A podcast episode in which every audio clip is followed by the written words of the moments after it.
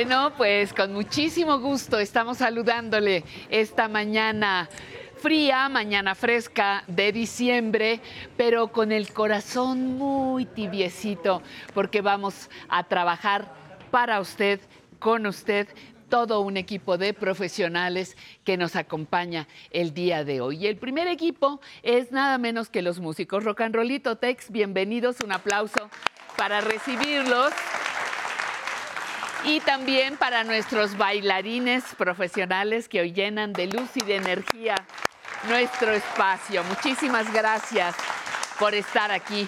Y le adelanto un poquito de lo que tenemos para todo el menú del día de hoy. En Mejorando mi Salud, la doctora Citlali nos hablará de la neuralgia postherpética. Importantísimo que la conozcamos. En Conociendo mis derechos, Nancy Rivero eh, nos enseñará a que diferenciemos entre registro público, registro civil y registro nacional de población. Muy interesante conocer estas diferencias. Vamos a vivir en grande junto a Ramiro Sánchez, instructor de paracaidismo deportivo de 68 años. Él es el maestro, claro. Además tendremos la zona tecnológica, quiero sentirme bien, en movimiento con Sensei David Martínez, los recuerdos vivos con Emilio Cárdenas, la entrevista que no se la pueden perder es con Gerardo eh, Arreguín, que es la primera trompeta de eh, la orquesta Anáhuac y bailaremos, como ya lo dijimos, al ritmo que nos marque Rock and Rollito Text. ¿Qué le parece? Se queda con nosotros tres horas desde este momento y hasta las dos de la tarde. Esto, sí señores, sí señoras, esto es aprender a envejecer.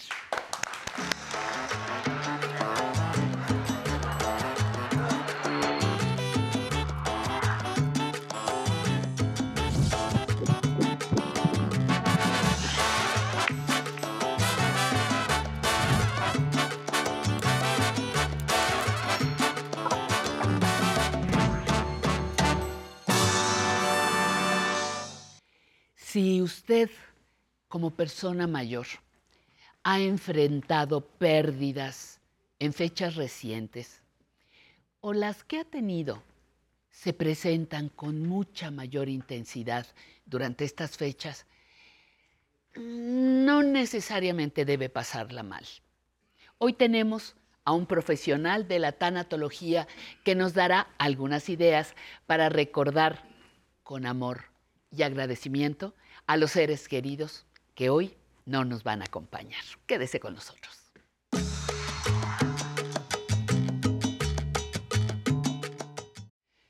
Y me da muchísimo gusto presentar, eh, creo que ya por segunda ocasión, a Carmelo Facio, tanatólogo clínico y educativo, que desde la ciudad de Guadalajara, Jalisco, está en contacto con nosotros. Bienvenido, Carmelo, un placer tenerte aquí en este, en este programa, afrontando pérdidas, estrategias para las personas adultas mayores. Bienvenido, Carmelo, buenos días.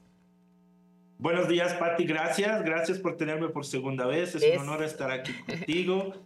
Adoro tu programa y, bueno, y te adoro a ti como persona, como ejemplo. ¿eh? Desde todos creo que quisiéramos tener tu, tu vibra, tu energía y, tu, y, tu, camino en la vida. Bueno, pues muy, muy agradecida, pero fíjate que hoy, hoy tenemos que hablar justamente más que de las presencias, de las ausencias, o esas ausencias que se hacen presentes, qué paradójico, ¿no? Pero cuéntame, cuéntame eh, eh, cuáles serían las principales estrategias para que la tristeza no nos gane en todo este periodo de vacaciones. Pues bueno, eh, mira, importantísimo, creo que lo, principal, creo que ya lo he dicho, ¿no? Algunas veces, y, y es algo que no me cansaré de decir, no aislarse. Eso. Eso creo que es lo primero que necesitamos entender, que eh, el aislamiento eh, se, se, transforma en soledad, en, pensamientos recurrentes, en enfocarnos en lo que no tenemos ya. ¿eh? Pues entonces, lo primero que yo le diría a cualquier persona que está escuchando es busquen la forma de estar con gente amigos, familiares, este, en, donde sea que estén, en donde sea que vivan, siempre, siempre tenemos a alguien, ¿no? Este, cerquita.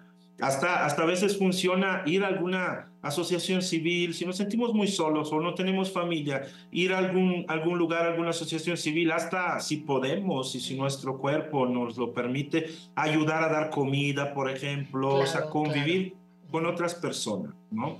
Porque creo que eso es importante principalmente. Ajá, fíjate, me encanta que hayas empezado con la parte del aislamiento, porque ese autoaislamiento se da con frecuencia. El no, no quiero ir, es que estoy cansado, es que ya no es para mí, es que me duermo, es que estoy em, incómodo, es que les voy a dar lata, es que no quiero dar, ya sabes todo lo que te inventas. Entonces, eso va a acelerar mi tristeza y mi, y bueno, inclusive mi depresión. Entonces, punto número uno, no aislarme. Punto número dos, ¿cuál sería? ¿Cuál sería el número dos? Pues el número dos, algo que yo sé que tú vas a estar de acuerdo, es darme la oportunidad de disfrutar un momento.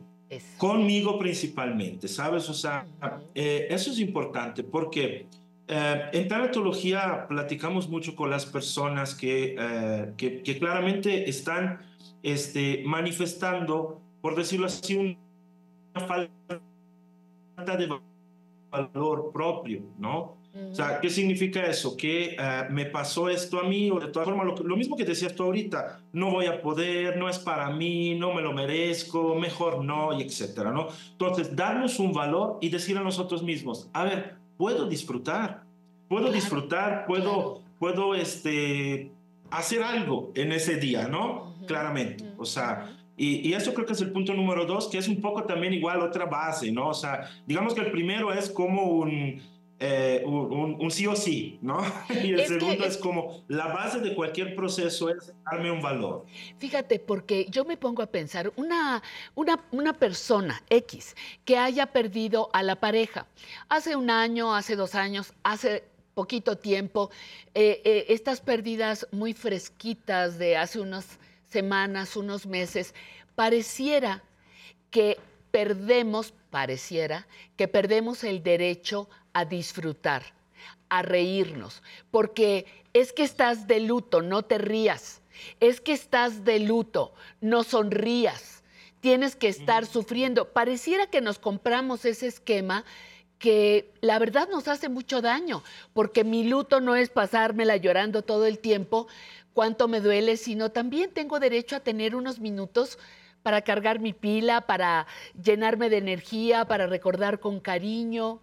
Eso también es válido, ¿no? Pasarla bien, como tú dices. Por supuesto. Y sobre todo darnos cuenta, mira, hay una palabrita que le digo mucho en, sesión a, los, a las personas que vienen conmigo en acompañamiento que se llama discernir. ¿Qué significa discernir? Discernir significa entender que no toda tu vida está de luto. Es decir, se ha ido una persona importante o hubo un cambio importante en tu vida. Esa parte es la que te duele, pero realmente todo lo demás de tu vida alrededor sigue igual. Eh, cuando estamos en duelo, lo más fácil para nosotros es contaminar todo nuestro alrededor, ¿no? Pensando que todo es un duelo, que la vida ya no es como antes. ¿No? Claro, ah, hubo un cambio, pero realmente si aprendemos a discernir que lo que me duele es esto y entonces lo trabajo, pero todo lo demás sigue vigente, sigue este, un gusto, como dices tú, por la comida, un gusto por el baile, un gusto por la música, por el arte, leer algo, o sea, lo que sea que la persona eh, hace y, hizo antes de sufrir la pérdida, lo puede seguir haciendo. Claro, y, y otra cosa, cuando perdemos el interés por las cosas que nos entusiasmaban en la vida, entonces ya empezamos a hablar de depresión, si lo sumamos con otras características, pero ese sería otro capítulo, ¿no? Ahora, ahora estamos nada más con las ausencias. Pero bueno, también es normal que, sí, también es normal que, que, pasemos por un periodo de tristeza profunda. A mí no me gusta decir depresión, pues, ¿no? Porque como bien dices tú ahorita, pues conlleva todo, toda una serie de síntomas este, que, que muchas veces la persona realmente no experimenta y dice estoy en depresión, ¿no? Pero digamos que es normal en un duelo pasar por una tristeza profunda. Yo creo que lo que es necesario aquí es que tengamos un acompañamiento o por lo menos, no sé, o sea, documentarnos sobre todo lo que siento es normal. Normalizar el proceso es sumamente importante. Porque luego dice, estoy loco, estoy loca, este, ya no puedo más, estoy en depresión, y etcétera. ¿no? Entonces nos echamos más y más y más en el hoyo, ¿no? Si vamos escarbando más hacia la dirección este, incorrecta. Entonces, documentarnos, pedir ayuda es, es también uno de los puntos sumamente importantes que uh, necesitamos tener en cuenta. Ok, entonces, no aislarme, eh, tengo derecho a, la vida sigue, tengo derecho a pasarla bien, hay que pedir ayuda cuando se necesita. ¿Qué otro punto habría que destacar? Pues como te digo, bueno, antes de pedir ayuda, el discernir, ¿no? es importante discernir. Este, discernir y decir, ok, eso es lo que me duele y lo voy a trabajar. ¿no? En los momentos que sean correctos trabajarlos, ¿no? Tú, tú eh, me... Y sí, dime, dime. No, es que te iba a decir, tú me, tú me hablaste también de esta, esta parte hermosísima que es, eh, pues estás aquí, te vamos a recordar con mucho gusto. Y hay muchas formas de evocarte, de recordarte. Tú me decías la comida, la música. a ver, cuéntanos de eso, por favor. Así es. Bueno, hay muchas formas. Digamos que eh, lo más normal,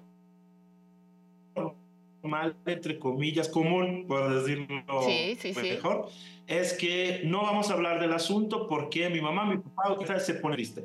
Vamos sí a hablar del asunto, vamos a eh, hacer, por ejemplo, alguna comida que le gustaba a la persona que, que ya no está con nosotros Ajá. y disfrutarlas como si la estuviera disfrutando la misma persona. Eso es, un, es, una sugerencia muy bonita. Y por ejemplo, algo, porque pues tú me conocí, soy muy sentimental, soy muy así, este, hasta la parte espiritual me gusta, o sea, tener todo ese el desarrollo en, esas, en esos ámbitos ¿no? de la vida. Entonces, vamos a hacer un regalo. Por ejemplo, que cada uno tenga su cajita y traiga su cajita con una palabra ¿no? En, eh, que le va a dar a esa persona que ya no está, ¿no? no está.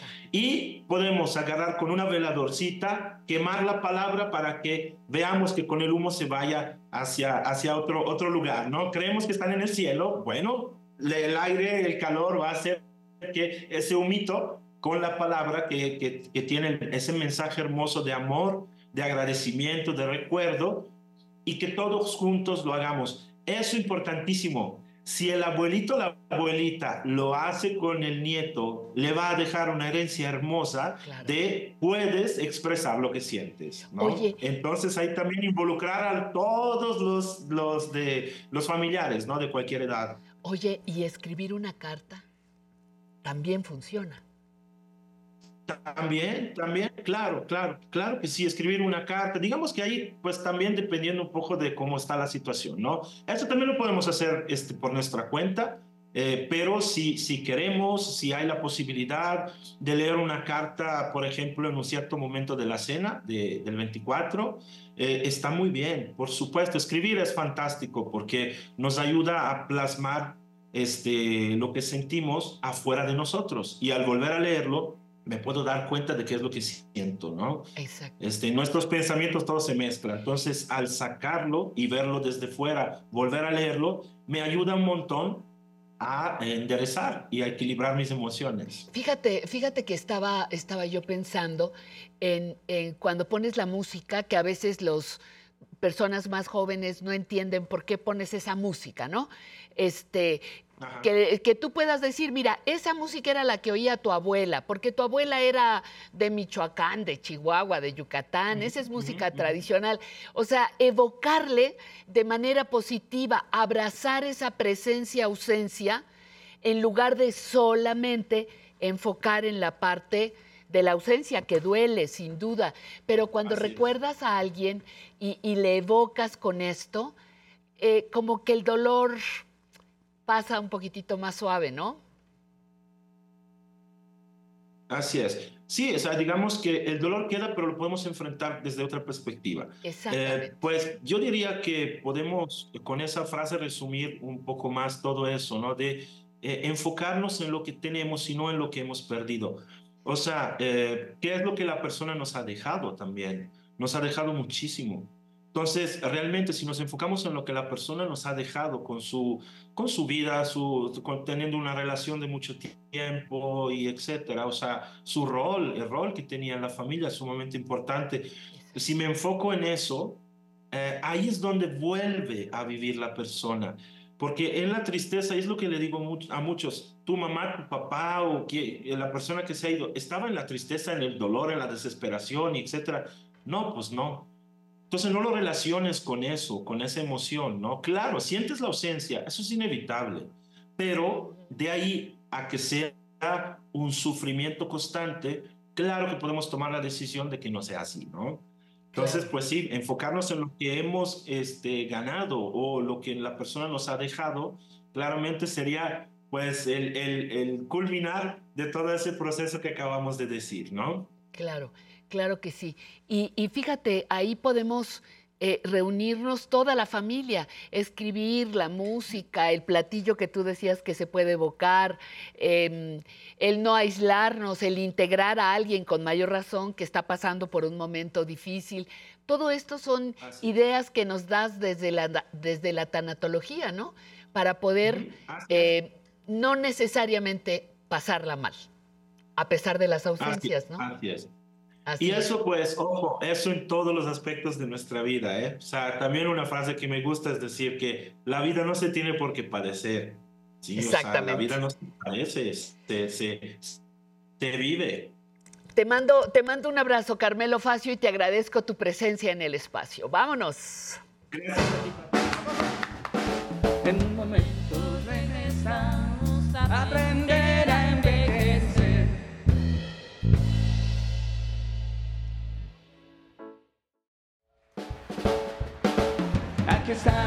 De regreso en aprender a envejecer. Bueno, y aquí estamos listos para la siguiente sección, la vejez en la historia.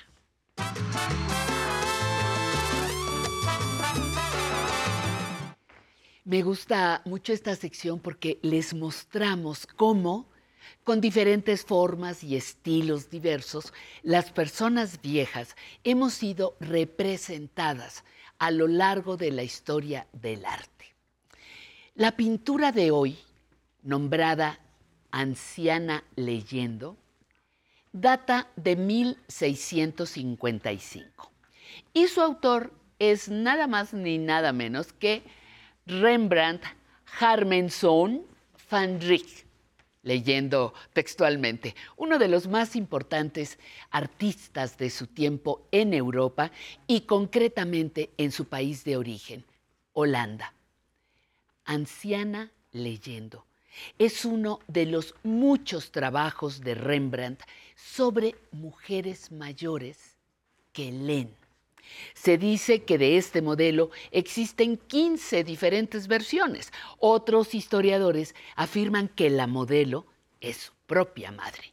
Lo cierto es que nosotros vemos a una mujer inmersa en la lectura.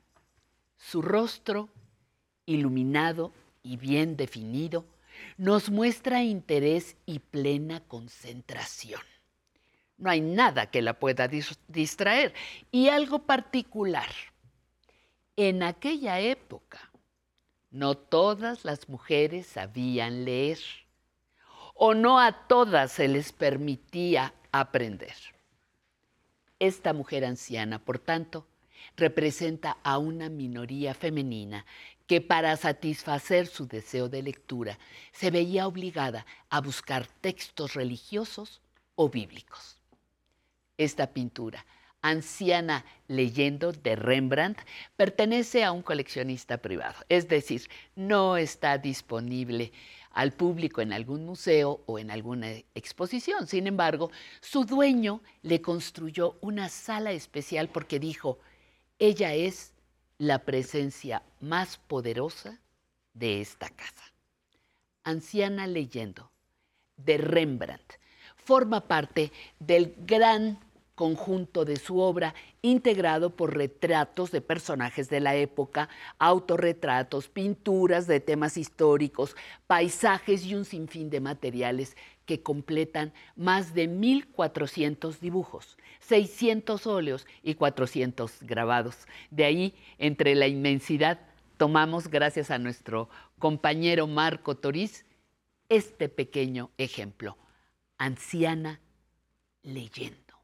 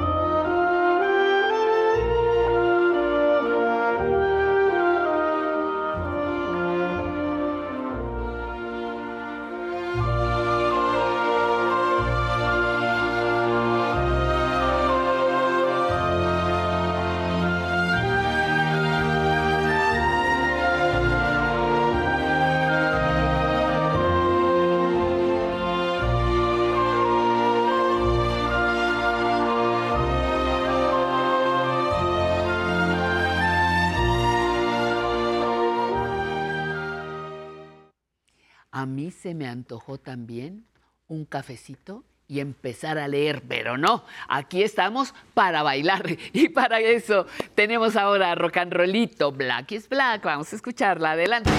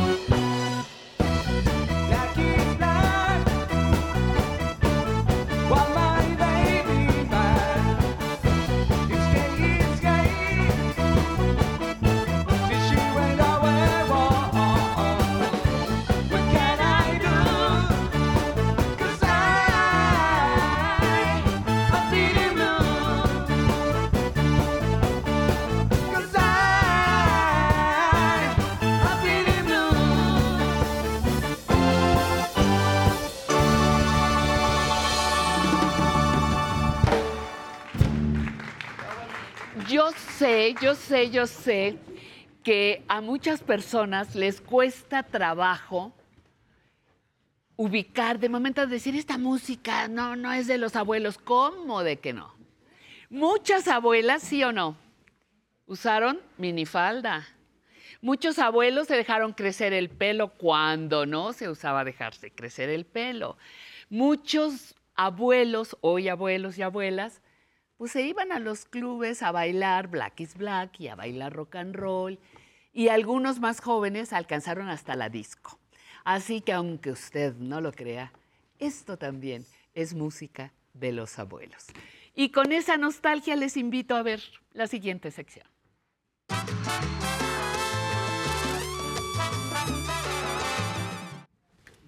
Álvaro Cueva. Fue la pregunta de los 60. ¿Qué no usó minifalda? Subimos este, algunas, algunas personas. Álvaro, bienvenido. ¿Cómo estás? Muy feliz. Siempre que estoy contigo, bueno, más realizado. Y con esos, este, ah, ¿cómo se dice? Con esos ámbares, yo creo que nada te va a pasar, puras cosas lindas. Gracias, es con ¿Eh? mucho amor para ti, para Muchísimas todos gracias. ustedes. Pero antes que nada, un felicidades a los músicos, a ustedes que vayan increíble. Además, qué multitud, qué barbaridad, qué éxito. Pero lo más hermoso de todo, el placer, el privilegio de estar con usted en casa. Quiero que sea muy feliz y es plan con maña, porque aquí se van a conjuntar varias de las cosas que más amo en la vida. Vamos a hablar de libros y vamos a viajar en el tiempo. Pero ojo, quiero que le recuerde a la persona con la que está al lado cómo era antes ir al cine. Quiero que se acuerde de aquellos cortos, de aquellos noticiarios que nos ponían antes de las películas. ¿Se acuerdan? Bilbatúa. Ajá. Que eran geniales y que tenían un lenguaje muy específico. ¿Por qué? Porque a partir de ahí vamos a gozar mucho con esto que ocurrió hace 41 años. ¿Qué estaba haciendo usted? ¿Cómo era su vida? ¿Quién estaba a su lado? Los libros en imágenes. Goce.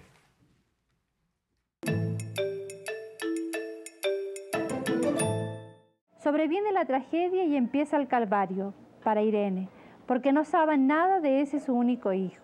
Es en este momento en que Marta Traba inicia su conversación al sur. Y en la conversación de las dos mujeres nos vamos enterando de parte de la vida de ellas. Dolores, la joven, ya ha estado presa en Buenos Aires. Ya sabe lo que es tortura. Ya sabe lo que es abortar a causa de los golpes. Ya sabe lo que es el miedo, miedo hasta de hablar con los que alguna vez fueron sus amigos. Irene también tiene ya una vida cambiada. Para ella, que no entendía a estos jóvenes, jóvenes que los consideraba locos, impacientes, como demasiado exigentes, ahora los comprende. Ya sabe lo que significa también tener a alguien en peligro o quizá muerto. Uy, tanto que decir. Yo sé que se ve como muy formal y muy distinto a lo que manejamos hoy, sobre todo en redes sociales, pero quiero que nos ubiquemos en el tiempo y en el espacio, en esta época preciosa donde ibas al cine a ver estos lenguajes que luego, cuando los teníamos en televisión, pues como que adquirían otra categoría. Pero ojo, estamos hablando de un programa de televisión cultural que muestra el mundo de los libros en aquellos tiempos no teníamos más canal cultural que el 11. Esto era el gran eje cultural de nuestra nación. Lo sigue siendo de alguna manera, pero quiero que disfrute sobre todo con el nivel de los textos que se comentan, el nivel de las personas que participan y el gran amor que finalmente estos programas pueden ser capaces de crear entre nosotros y los libros, para que luego no nos anden diciendo que la televisión era y es la caja idiota, ¿verdad? Por ahí va el asunto. Y si no me cree, mire lo que viene a continuación. Sea feliz.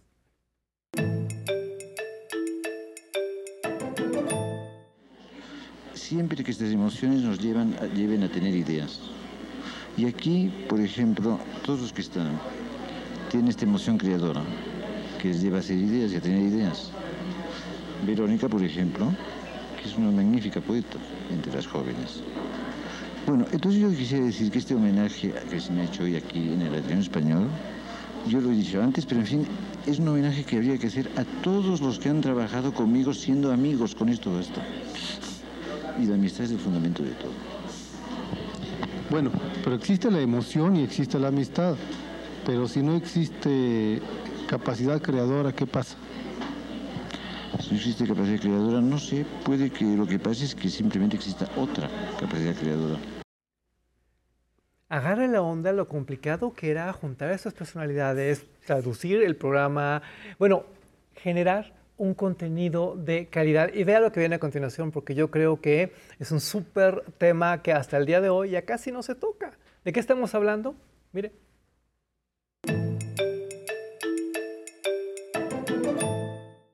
El agregar en aquel tiempo este apéndice crítico y documental a las obras completas de Sor Juana implicaría dos cosas, o bien engrosar el último tomo o bien adicionarle otro.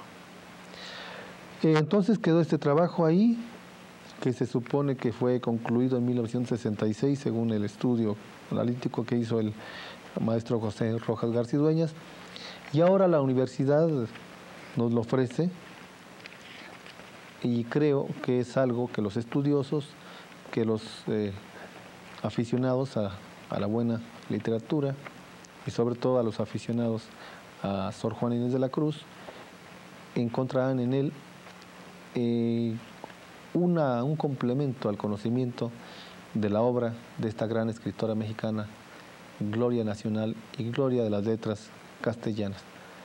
Ahora es importante, eh, quiero señalar esto con el respeto a, todas las gentes, que de hecho este libro tal como se, nos advierte por el maestro García Dueñas, el libro ya estaba previsto desde antes, o sea que no es eh, alguna forma de oportunismo intelectual, ¿no? Oigan, ahí les va. Yo sé que en aquella época se hablaba mucho de Sor Juana, pero quiero que entienda el atrevimiento, porque el gran contenido nacional tenía que ver con telenovelas tenía que ver con cierto tipo de música tal vez muy plástica. Ahora todo el mundo lo idealiza, pero realmente era una música muy fácil. Y que de repente llegara el 11 con Sor Juan Inés de la Cruz y vamos a debatir sobre el libro. Y miren lo que está pasando aquí, si era como un choque muy importante, muy necesario para contrarrestar precisamente el efecto que la otra televisión estaba provocando los medios públicos somos muy necesarios. Los medios públicos hacemos algo muy importante y a las pruebas me remito. ¿Cuántos programas sobre libros, cuántos personajes dedicados a los libros ha conocido usted a la historia, en la historia del 11? Ahorita vamos a hablar de eso porque quiero que vea esto.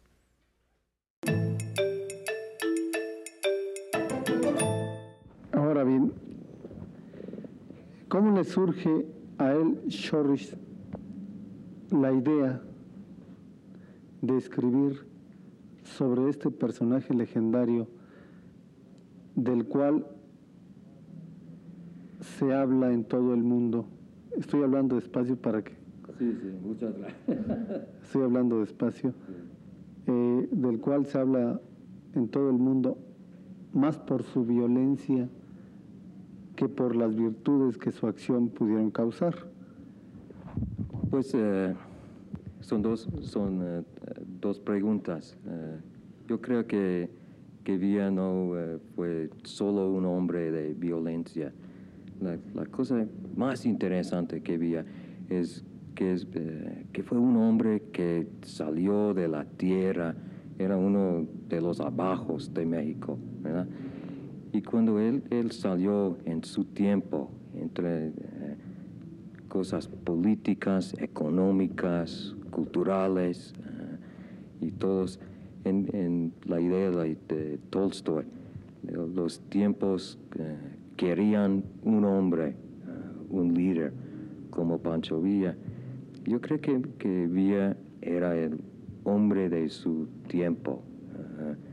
¿Y por qué, por qué yo, por qué un yankee, un gringo, eh, escribió un libro de, de Pancho Villa?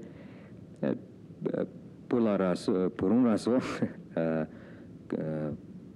pasé mucho de mi vida en la frontera, como en Douglas, Arizona, El Paso, Texas, ciudades cerca de México con más gente mexicanos que, ¿cómo se dice?, que anglos. Este libro fue muy polémico hoy que estamos en el año de Pancho Villa, pero oigan, vean quién viene. Vean el tamaño de personaje de celebridad. Aquí está. A ver. Y, y su fobia y su filia, su fobia por, por el fútbol. Pero no, una fobia. Eso es cuento chino, ¿no? No, no, no puedo aceptar un Borges sin, sin, sin, la aceptación de un espectáculo que pertenece a una ciudad que ama, que quiere mucho, en la que nació. No sé si pertenece. Cuando yo era chico era desconocido. Luego en los colegios ingleses, nada más. Pero es un juego nuevo. Cuando yo era chico, bueno, qué bien. Había las carreras jugadoras y los riños de gallos.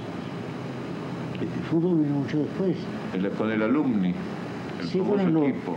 Bueno, y alumnos, estuve en un colegio, alumnos, era un niño Un colegio inglés, yo bien. este, popular no era ciertamente el fútbol, Sí. el el nombre lo indica. En cambio yo, sí, bueno, la verdad que bastante cruel, pero yo estuve, este, este, hasta muchas riñas de gallos, en el Uruguay sobre todo. En Uruguay había En Entre Ríos. No, y aquí en Buenos Aires también.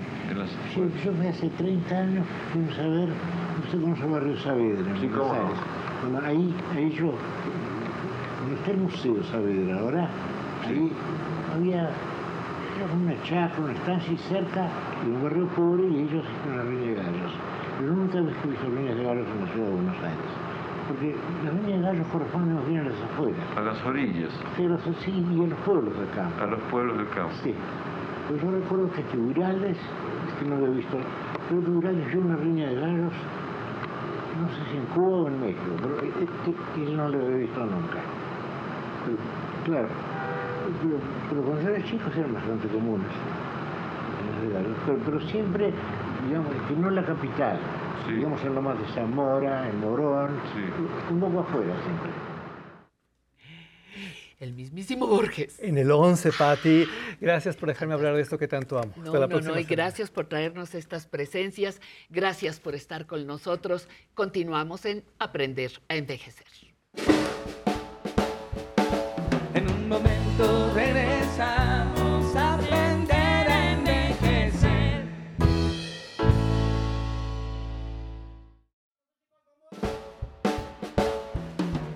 Y aquí estamos de regreso en aprender envejecer. Y vaya, y vaya que estamos de regreso, muy contenta por todas las llamadas, no, por todos los mensajes que hemos recibido en las redes. Pero ¿qué creen? Brenda Villa y Cintia Sosa, que están en el teléfono, se están durmiendo porque nada más hay una llamada. Marta Córdoba, desde la Ciudad de México. Gracias, Marta, que nos hablaste. Es, despierta, Brenda, ya a Cintia, porque pues no hay nadie que nos llame. Puras redes. Ahora ya están retemodernos y ya nada más se comunican por redes. Teléfono activo con dos personas a su entera atención. 55 51 66 4000. Otra vez, ¿cómo no? 55 51 66 4000. Correo electrónico público arroba aprenderenvejecer.tv y la invitación siempre cariñosa, siempre gustosa de invitarle a que conozca nuestra aplicación 11 más para estar muchísimo más cerca. Estamos en Facebook, en Instagram, en YouTube, en todas las líneas y tenemos un en todas las redes y tenemos un blog aprenderenvejecer.tv donde usted va a encontrar mucho más información. Le quiero saludar a María Amador, gracias por tan lindo programa. Patricia Ismael Alarcón, buenos días. Javier Mandujano desde Reno, Nevada, en Las Vegas. Manda saludos, Espinosa de los Monteros. Gracias, Aprender a Envejecer. Gracias, Pati Kelly México, invitados y sobre todo al 11. Eso yo también coincido. Gracias al 11 por abrir este espacio en el que nos incluye a las personas mayores. Leti Scofi. eh, saludos con cariño para ustedes, Marta, Marta Guadalupe Arena, saludos a todos, excelentes temas y nos vamos con Tatiana Sierra, que ya está lista junto a nuestro público. Adelante, Tati. Muchas gracias, Pati. Y como siempre saludamos con mucho cariño a los que nos ven desde casa. Espero que estén disfrutando del rock and roll como nosotros y obviamente del contenido del programa que tenemos para ustedes. Y hoy nos acompaña Hortensia Rodríguez de 67 años que nos quiere contar aquí unos consejos y recomendaciones. Cuéntenos. Hola, buenos días. Pues hoy aquí les puedo compartir como dice la señorita, tengo 67 años, soy viuda de hace 19 años, pero mm, yo misma, bueno, cursos de tanatología y eso, pero Dios nos da la gran licencia de salir adelante a esta edad. No es que nos quedemos inmóviles, hay que buscar grupos. Yo hago yoga, tengo este amistades, que a veces compartir con las amistades es muy bueno porque a veces la familia no nos da tiempo, bueno, trabajan, no es el tiempo que no nos dé, sino que la familia trabaja y a veces llegan corriendo y nosotros en casa. Pero yo le doy gracias a Dios porque me ha permitido seguir adelante sin mi esposo, éramos muy unidos y a estas fechas me siento muy bien porque tengo muchas amistades con quien compartir a veces problemas, a veces este, convivios muy bonitos que se nos olvida la edad, ¿sí? Con el baile me gusta bailar, me gusta leer, se los vuelvo a repetir, me, hago yoga y eso es muy bueno porque trabajamos mente, cuerpo y espíritu, ¿sí? Y mucha elasticidad. Y pues esta es mi vida y yo la comparto para que las personas que están en casa aprendan que no se queda aquí la vida por la edad, tenemos que seguir adelante. ¿Por qué? porque el momento es este, el único momento que podemos vivir, no nos podemos quedar tristes o pensando, ya estoy grande, ya tengo tantos años y ya para mí se acabó la vida, no se acaba. El gusto de vivir es, aprender, como dice aquí el programa, aprender a envejecer. Envejece el traje, pero nuestra mente, nuestro corazón, no. Yo les doy ese comentario para que aprendan a vivir felices. Debemos de ser felices porque oportunidad nada más hay una. ¿Y esto? Perfecto. Muchísimas gracias, Hortensia. Pues ya escucharon unas muy buenas recomendaciones para usted.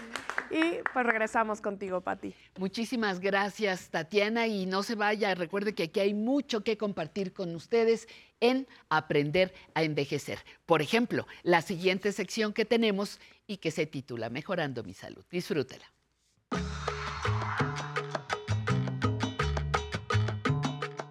Gracias, Patti. Te saludo con mucho gusto y con el privilegio, como siempre, de estar con ustedes este domingo para mejorar nuestra salud. Gracias por estar pendiente de nuestra sección.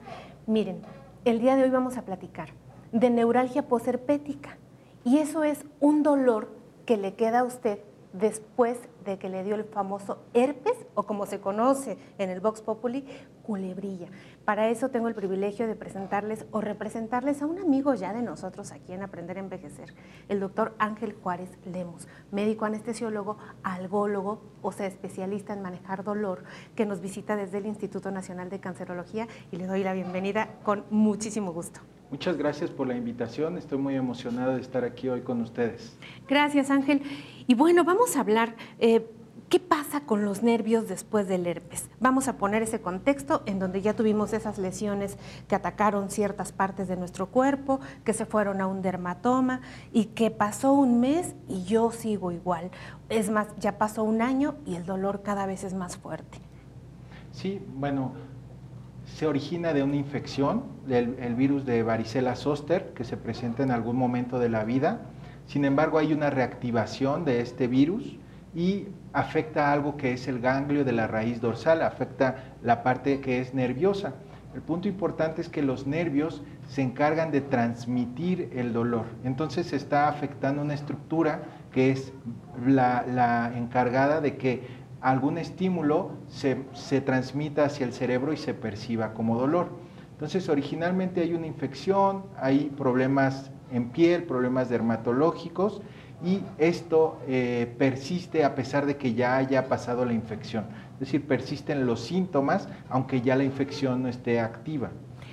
¿Y cuál es el dolor característico de una neuralgia después del herpes? Bueno, es un dolor de tipo neuropático, que son pacientes que tienen, es un dolor en el cual se siente ardor, se sienten piquetes como agujas, descargas eléctricas, eh, como toques eléctricos, hormigueo, puede haber entumecimiento de la zona afectada, pero también puede haber incluso síntomas como comezón, como prurito. Y es importante porque hay quien refiere, o sea, eso se dice en la literatura científica, ¿no? Que es el dolor descrito por los pacientes como el peor dolor de sus vidas. Pero, pues en el día a día uno ve que la gente deja de tener vida social, deja de todo porque el dolor es incapacitante. Entonces, pues queremos eh, aprovechar tu expertise para que nos digas cómo se maneja este tipo de dolor, qué debo hacer para mejorar. Sí, bueno, primero atenderlo en forma temprana, reconocerlo para estar, eh, iniciar un tratamiento a tiempo y evitar someter al paciente a estudios o procedimientos que no se requieren. Recordar que la mayoría de las veces es unilateral y que va a haber manifestaciones dermatológicas. Esto a veces puede presentarse este tipo de dolor sin las lesiones dermatológicas y es cuando es realmente difícil de diagnosticarlo.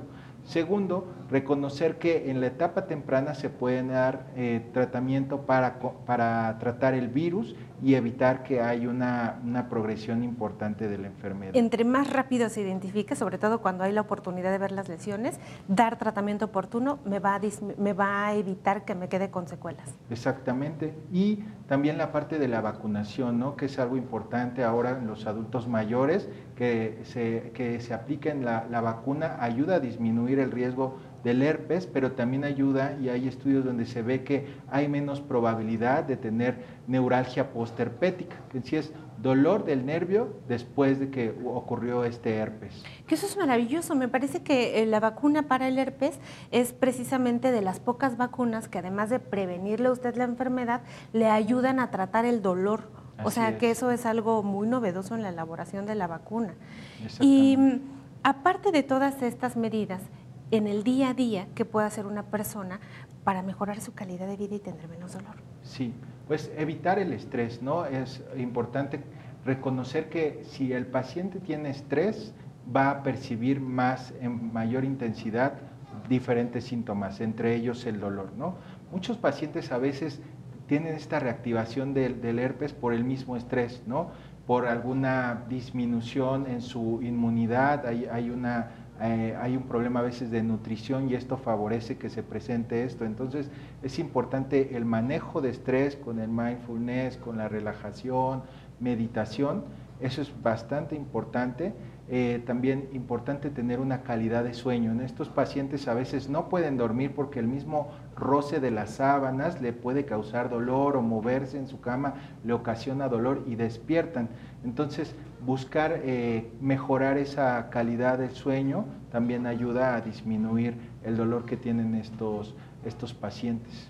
Sin duda alguna, porque eh, justo cuando aparece herpes, nos preguntamos y usualmente yo le digo a los pacientes, bueno, pero ¿qué le pasó? Que me salieron vesículas, doctora. ¿Pero qué me pasó? Que me salieron las vesículas. No, pero ¿qué pasó en su vida? Porque hubo algún factor que estuvo por ahí, algún duelo, eh, la pérdida de, algún familiar, de un, trabajo, etcétera que pudo hacer que el ambiente de la persona cambiara, sus defensas bajaran y entonces el oportunista virus entrara al cuerpo e hiciera de las suyas. Que eso que manejas con el estrés es importantísimo. Em, ¿Se rehabilitan completamente las personas que tienen neuralgia postherpética? Bueno, siempre hay un daño en el nervio. cuando el nervio se afecta, originalmente hay una inflamación pero después ya hay un trastorno en la función, ya la estructura como tal no tiene la infección activa, pero no está funcionando en la misma forma que lo hacía antes. Entonces, puede llegar a mejorar y puede llegar a disminuirse, controlarse de una forma adecuada, pero hay casos muy refractarios, hay casos que persisten años con, con este dolor, ¿no? Entonces, importante utilizar los medicamentos que son de primera elección, ¿no? Hay algunos por ahí que suenan que es como capsaicina tópica. La, capsaicina es esa parte medicinal que tiene el chile, por decirlo de alguna forma. Así es. Hay capsaicina tópica, hay lidocaína tópica también. En las guías los colocan como un tratamiento de apoyo a otros medicamentos como son los eh, anticonvulsivantes del tipo pregabalina y gabapentina o antidepresivos como amitriptilina y mipramina pero en caso de dolor neuropático localizado, que así se llama al dolor que afecta a un área pues más, eh, mm, más localizada, para la redundancia, se pueden aplicar estos parches ya sea de lidocaína que actúa bloqueando unos canales y también eh, la capsaicina que ayuda eliminando la sustancia PEC, son sustancias que ayudan a, transmitir el dolor y lo que hace es eliminar estas, estas sustancias. Sí, muy importante y también a mí me gustaría mencionarles desde esta trinchera que pues precisamente la acupuntura tiene un gran manejo de dolor neuropático y de, y de dolor eh, de neuralgias, por ejemplo, en este caso de neuralgia posherpética, y les puede ayudar muchísimo eh, con estrategias eh, no farmacológicas, ayudar, por supuesto que no hay que ser puristas, sino buscar juntar, y eso es algo que celebro mucho de ti, Ángel, que tienes esa sensibilidad de no negarles posibilidades a tus pacientes, sino de aportarle posibilidades buscando el beneficio máximo, que es su bienestar.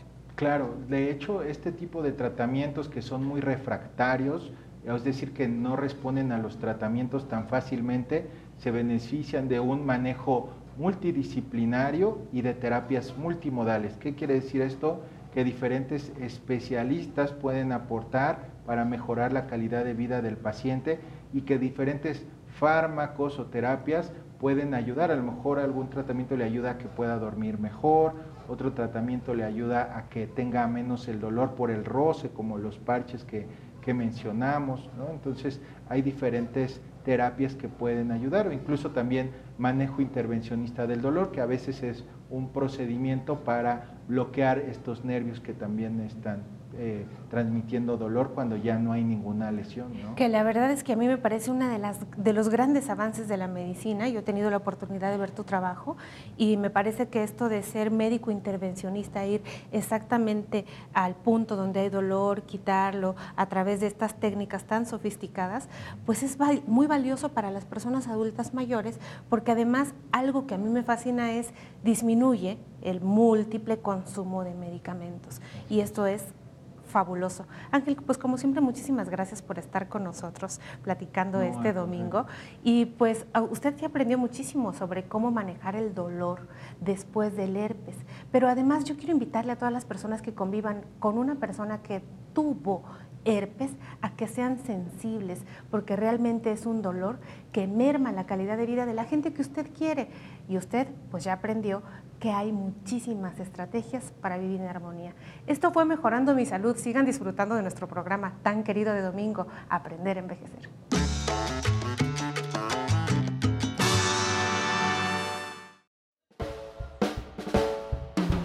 Y aquí estamos de regreso en Aprender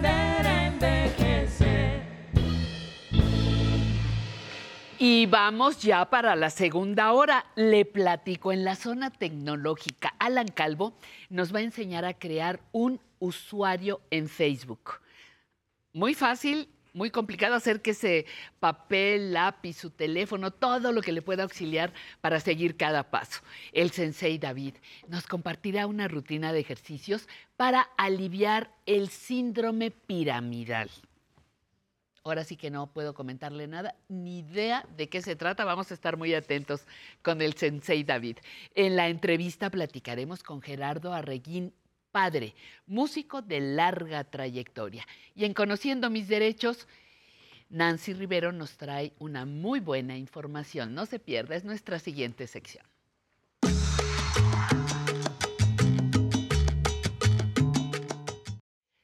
Nancy Rivero Grinch. ya vengo muy, muy Grinch. Ya Nancy, pues es que tú eres la que viene y ya estás en. Ya estoy en modo. En modo. Navideño. Modo Navidad, ¿no? Ya casi viene.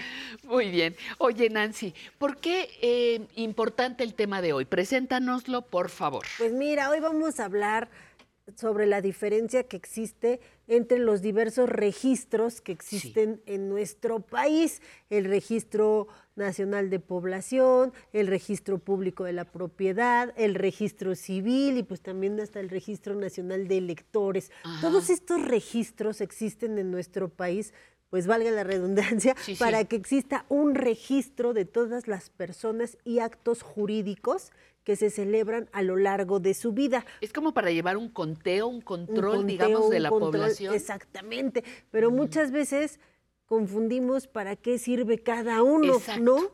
Exacto, por ejemplo, dice registro público Registro Nacional de Población. El Registro Nacional Ah, de. Población, este registro sirve para conocer las personas que están en nuestro país, los mexicanos, las mexicanas que viven en el territorio nacional o que están en el extranjero o también los extranjeros que se encuentran de paso en nuestro país que tienen ya alguna calidad migratoria. Y este registro expide la famosa CURP, la clave Ah, única de registro de población, ¿no?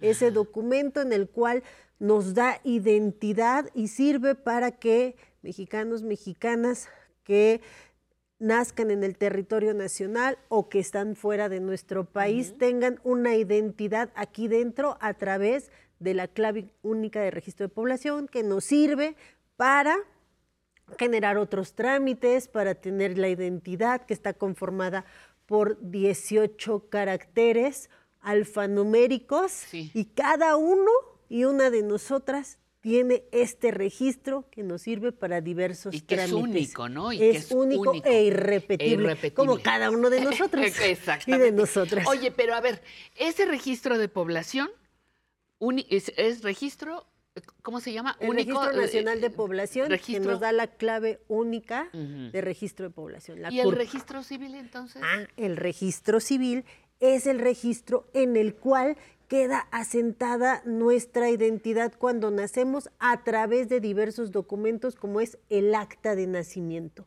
El registro civil, ahí, ahí se van a contemplar mi nacimiento y todos los actos jurídicos en cuanto a mi persona yo realice. Es decir, puedo ahí en el registro civil queda asentado los nacimientos de mis hijos, Acta de nacimiento, por ejemplo. acta de Ajá. nacimiento mía, los de mis nacimientos de mis hijos, las actas de nacimiento de mis hijos, si adopté Sí, a alguna ajá. persona a lo largo de mi vida, en el registro civil va a quedar asentado el acta de adopción, el acta de reconocimiento de los hijos. Si yo me casé, también en el registro civil va a estar ese acto de mi matrimonio. Si yo me divorcié, ahí también va a quedar asentado el, el- mi acta de divorcio. Cuando yo fallezca, se va a quedar en ese registro mi Que acta me de morí, defunción. Entonces, ese registro sirve para crear la identidad y los actos jurídicos que hicimos a lo largo de nuestra vida. E incluso actualmente, con todo esto del cambio de identidad de género, si Sí, yo decido a lo largo de mi Sí, sí. vida cambiar de identidad, que ahora ya no quiero ser Nancy, ahora quiero ser Alfredo, pues ahí va a quedar asentado mi cambio de identidad de género en el registro civil. Entonces, Como tú dices, en detalle esa parte jurídica que no la tiene la CURP. exactamente. La CURP, si quiere detalles, le va a pedir al registro civil que diga... se van se va- complementando. es- van sumando. Exactamente. ¿Y qué, otra, qué otro nos ibas a El a Registro hoy? Nacional de Electores. El Registro Nacional ese de Electores, ese es para todos y todas las mexicanas que somos ciudadanos y ciudadanas. Es decir, que tenemos más de 18 años y podemos votar y ser votados. Entonces, en el Registro Nacional de Electores vamos a estar todas las personas que podemos ejercer nuestro derecho al voto. Por eso es muy importante eh, acudir al INE, registrarnos, porque solo las personas que aparecen en este registro y que tienen su credencial para votar podrán ejercer su derecho al voto tan importante para el, el próximo año que ya viene. Claro, y sabe los que vamos a votar en el extranjero y sabe, la vez pasada nos decías de, de Los poder ir a votar de anticipados, anticipados. los votos desde casa, los votos de las personas que no pueden moverse de su domicilio. Ese es Todos otro tenemos control. que estar ahí registrados en el Registro Nacional de Electores. Pero fíjate, va por pasos, ¿no? Registra que naciste. Como les digo, como ya que el como destripador ya por, partes. vas poniendo eh, tu acta de nacimiento, tu acta de, casa, de, de divorcio, de casado, de lo que sea. Y acá también para votar quién eres la persona que vota, ¿no? Exactamente. Entonces, tres Ya llevamos Registro registros Nacional y de nos falta otro. Registro Civil, Registro Nacional de Electores y el Registro Público de la Propiedad, que este registro... No somos propiedad No de somos nadie. pero podemos tener propiedades Eso a sí. lo largo de nuestra Ajá. vida. Y en este registro es donde se van a sentar todas eh, pues las constancias que acrediten que soy propietario de algún bien inmueble, como son nuestras escrituras. También todos los antecedentes registrales de los inmuebles que yo tengo, pues van a quedar asentados en este registro público de la propiedad. Los asentamientos locales de todos los inmuebles que conforman nuestro país están aquí asentados, entonces si yo requiero hacer una búsqueda de antecedentes de un inmueble que quiero comprar, o que quiero regularizar o que quiero poner bien la dirección, pues tengo que acudir al registro público de la propiedad, que es el registro en el que van a estar guardados todos los documentos y constancias que me acrediten que soy dueño de algo y que me provocan una seguridad jurídica Exacto. a terceros en caso de que yo quiera vender, quiera comprar, pues ahí voy y pregunto bien en el registro público de la propiedad si ese inmueble es regular, irregular, si tiene una hipoteca, si no tiene una hipoteca. Oye, Nancy, yo, yo escuchándote me pongo a pensar que tenemos una gran responsabilidad las personas, porque sí, allí está el registro, pero el registro a lo mejor dice nació una mexicana, nació un mexicano, pero yo tengo como padre la obligación de ir registrar a mi hijo en tiempo y forma, lo, lo correcto, pues. Este, para divorciarme tengo que levantar nada de que ya nos, cada quien nos fuimos por cada quien a su esquina y como que exige una, una responsabilidad por parte de, de los ciudadanos, ¿no? Pues sí, porque estos registros Porque de se nada alimentan sirve el- de nosotros, Exacto, ¿no? No por obra de ahí mágica, el Estado va a saber, ah, Pati ya se casó, ah, Pati ya se divorció, Pues, Nancy ajá. compró un bien. No, es nuestra responsabilidad ir y alimentar todos estos registros. Tenemos que educarnos. Pero por acá hay una pregunta del público, por favor. Tati. Buenas tardes. Soy la señora Adolfina González Martínez, tengo 75 años y quiero hacerle una pregunta a la abogada. Este, ¿Qué se puede hacer en el caso de que en el acta de matrimonio uno de los nombres esté abreviado, ya que mi esposo no pudo darme de alta en el seguro debido a ese error? ¿Y qué problemas podemos tener si alguno de los dos fallece? Mira, bien importante. Ah, Híjole, tiene mi mucho que ver con esto, sí, sí. Somos tantos millones de mexicanos y mexicanas que desde que nacemos hay que tener mucho cuidado que el nombre que está en nuestra acta de nacimiento se replique, se replique en todos los documentos posteriores y más en las actas de matrimonio.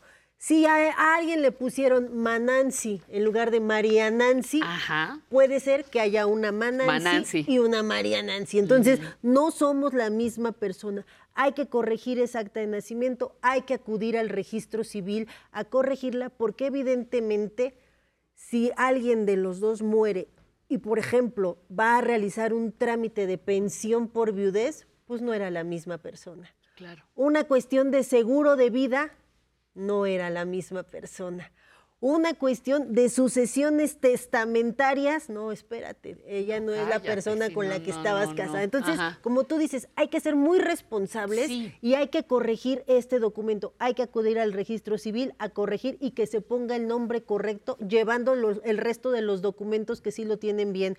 Por ejemplo, su acta de nacimiento, su credencial de lector, las actas de nacimiento de los hijos, o también existe otra formulita que la recomiendo. Se puede acudir con los y las notarias públicas para acreditar una fe de hechos. exacto. que Nancy, María Nancy, Nancy Rivero Rosales, Nancy Rosales son la misma persona y entonces el notario expide una, una certificación para que no haya problemas, porque va a haber algún problema en caso de que se quiera acreditar la identidad de la persona, no es la misma persona. Entonces, de tarea, mi Pati, hay que ponernos a checar que en todos nuestros documentos estemos correctamente bien. Y luego a veces un error de dedo nos, te nos- cambia la vida. Nos arruina, Nos arruina la vida. Hay que corregirlo en la medida en la que lo identificamos. Un placer, como siempre. Para Como ti, siempre, Nancy Grinch. Nancy Grinch. Eh, con- Nancy Grinch, que hoy nos, nos trajo con motivo Me voy a navideño. robar la Navidad del siguiente Le fin vas- de semana. ¡Ay, qué susto! Muy bien. Pues ahora también antes, antes de que te vayas, déjame que comparto algunas de las llamadas algunas de las llamadas del público. Eh, desde Durango nos llamó una mujer que dice, estoy fascinada con el programa, no me lo pierdo, los felicito porque me dan mucho ánimo para seguir adelante. Nos manda muchas bendiciones, las recibimos con mucho gusto y agradecimiento. Nuestro teléfono 55 51 66 4000. Rosa María Martínez, le mando muchos saludos a Álvaro Cueva. Le encanta la sección Nostalgia del 11 y le encantó mucho su collar. Muchísimas gracias, se se lo hacemos saber. Muchas gracias para también el saludo para nosotros, a todo nuestro equipo. Juana Nava de la alcaldía Azcapotzalco, saludos al programa. Me gusta mucho y lo veo todos los domingos. Recuerde que si quiere venir a bailar, nos puede escribir a público arroba aprenderenvejecer.tv. Por favor, otra vez, público arroba aprenderenvejecer.tv para que venga a, bailar con nosotros, nos deja su nombre, su teléfono y le va a llamar Andy para que eh, se pongan de acuerdo y programen su visita. Finalmente, Luisa Ruiz desde Jalisco envían felicitaciones a nuestro programa. Le encanta ver a Álvaro Cueva en la pantalla, que está enamorada de él. Hoy lo mantendremos en secreto. Oh, todo mundo en el...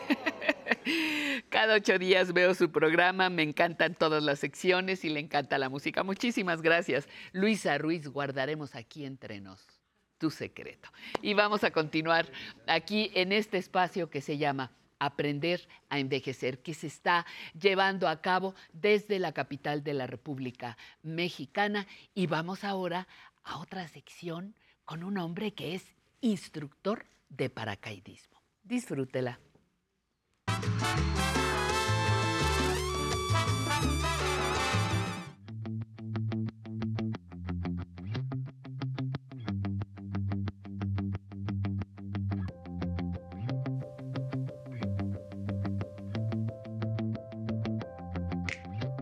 Yo empecé o me involucré en el paracaidismo teniendo a unos amigos que tenían un avioncito, entonces el- los tiempos de descanso, los domingos, era de que, ok, vamos a estar cerca de los aviones. Él se dedicaba, mi amigo, a, a rentar el avión para que la gente saltara. Saltaban en paracaídas redondo en ese entonces cuando yo empecé. Este, la idea era de estar con ellos cerca de los aviones y tanto fui yendo, fui yendo que llegó el momento en que me involucré en el paracaidismo. Me decían, sáltale. Le decía yo, ¿por qué voy a saltar si, desde aquí los estoy viendo bien? ¿no? Pero llegó el momento en que uno se involucra tanto que dice, pues vamos, adelante. Hice un salto y a partir de ese momento dije, de aquí soy. ¿no? Eso fue el, el 9 de julio de 1989, 5 de la tarde fue cuando hice mi primer salto ya con mi propio paracaídas y con dos instructores este, llevándome para que yo saltara. Bueno, mi historia se remonta más o menos a hace muchos años. Yo vivía cerca de Acapulco en una ruta donde pasaban los aviones pequeños y se oía como unos pequeños mosquitos. Mi mirada era de, de, ok, ay, ahí va ese avioncito. Y parecía mosquito y me quedaba viendo yo así hasta que se perdía el avión en el horizonte, lo que alcanzaba a ver porque iban tan altos que solo prácticamente el ruido es el que estaba oyendo. Y en mis adentros decía yo, algún día estaré en, en ese avión, ¿no? ¿Y cuál es la sorpresa? Que ahora no me conformé con estar, sino también me hice piloto de, piloto de, de, avión y ahora ya no me conformo con estar dentro del avión, sino que también salgo del avión. El paracaidismo me ha dado la oportunidad de, de viajar. He estado en el Golfo hasta el Pacífico, en Venezuela, Colombia y Ecuador. He estado en los tres países invitado. Y esto, pues la verdad, el paracaidismo me ha abierto muchas puertas también y aquí todos somos iguales, no importa que tú seas el líder de no sé qué, aquí somos paracaidistas y todos nos queremos como tal. Y nuestro trabajo, lo, bueno, nuestro trabajo, nuestro deporte, igual lo llevamos a ese nivel, ¿no? De que queremos que todos lo disfruten. Recuerdo mucho, por ejemplo, el ese traje de ardilla en Puerto Escondido. Nos pusimos un amigo y yo y saltamos 13 mil pies sobre, sobre el piso y tardamos como, una, como un minuto 40 segundos de caída libre. Eso es uno de los saltos que sí me acuerdo. ¿no? Para seguir este ritmo de vida yo trato de tener una comida sana, caminar, hacer ejercicio, llámese, no sé, cortando el pasto, porque ahí también tiene uno que empujar la maquinita, este, caminar. Eh, sí, la comida tiene que ver mucho y también, gracias a Dios, mi genética es una mezcla de muchas razas, entonces eso me ayuda a estar un poco más delgado también. Bueno, el reto más grande siempre es como todos, ¿no? Ese es el reto, pero buscamos la manera de estar ahí siempre echándole ganas, empujando y, yendo para allá. Estar aquí, estar en momento. Dice que no es, tan, no es tan difícil llegar, lo difícil es mantenerse, mantener el lugar. Y aquí estamos. Ese es el reto, uno de los retos grandes, ¿no? Seguir, seguir, seguir y estar ahí. Yo empecé saltando como primero para ver qué se sentía. Después vimos la necesidad y además yo quería seguir participando. Entonces se va uno entrenando poco a poco. Primero aprendes a saltar. Tú este, hacer saltos y que sea seguro para las demás personas. Después puede ser el siguiente paso, eh, ser camarógrafo y luego ser instructor. Para eso vas tomando capacidades como aprendes, luego te haces coach, luego te haces AFF y luego te haces, o te haces este instructor tándem y luego AFF. AFF es cuando tú estás enseñando paracaidismo a otra persona a que vuele eh, en paracaídas. Bueno, la necesidad de, yo ser instructor es que yo también quería seguir participando y además eh, dar lo que yo aprendí a otras personas transmitiéndoles de una manera que yo los podía llevar y enseñarles lo que yo aprendí. Es más, yo lo veo como, como este, una satisfacción porque le estoy dando algo que yo me costó un poco más de trabajo a una persona que en 5 o 10 minutos, lo que me costó tal vez a mí años, se lo voy a dar en 5 o 10 minutos enseñándole qué tiene que hacer los paracaídas ahora son, son paracaídas de tamaño un poquito más grande para que carguen a dos personas. Ese se pone un arnés y ese arnés se engancha al paracaídas que lleva el instructor, se engancha de los hombros y de la cintura. Entonces cuando salen es como un cangurito que le dice a su bebé, vamos a correr y se lo mete en la bolsita, ¿no? Es una gran satisfacción ver a la persona enfrente que te sonríe, que tiene una satisfacción que no se la acaba, que es perfecto. Cuando yo estoy saliendo del avión, en ese momento siento yo personal que estoy en este mundo, pero dentro de un mundo pequeño que para todos lados que voltees no hay nada, no hay nada, eres tú y tú y tú nada más. Tú, eso es una satisfacción que cada vez que saltas te, se abre tu paracaídas, aterrizas y quieres volver a, a experimentar esa sensación de estar en ese lugar saliendo del avión. Mi nombre es Ramiro Agustín, Sánchez Oliva son mis apellidos, tengo 68 años y soy instructor de paracaidismo deportivo.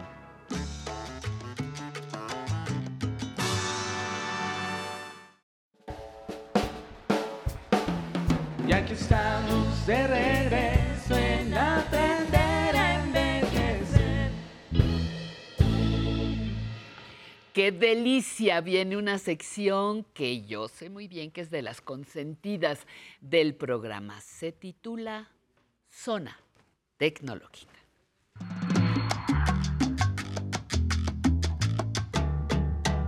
Ay, sí, te sientes consentida. Sí, dije consentido y luego empezó.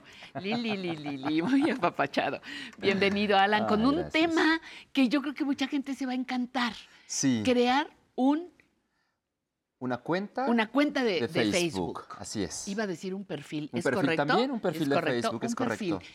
Y yo creo que mucha gente que no tiene va a tener a partir de hoy Exacto. su Face. Así es, Pati. Su Face. ¿Y cómo le vamos? Yo les dije que se acercaran lápiz y papel Lápiz y por papel. aquello de que se te vaya algún paso. Exacto. y, más que nada entender cómo, cómo- cómo funciona este proceso, y- porque vamos a hacer un registro, Pati, entonces... Su lente. Y sus lentes, perfecto. Por favor. Y vamos a hacer un registro, entonces hay que entender si cómo no funciona. Si no, no sé quién soy. Ajá. Sí. Bueno, vamos. Muy bien. Entonces, ¿por qué es importante tener una cuenta de Facebook? Bueno, sobre todo en estas fechas especiales, Pati.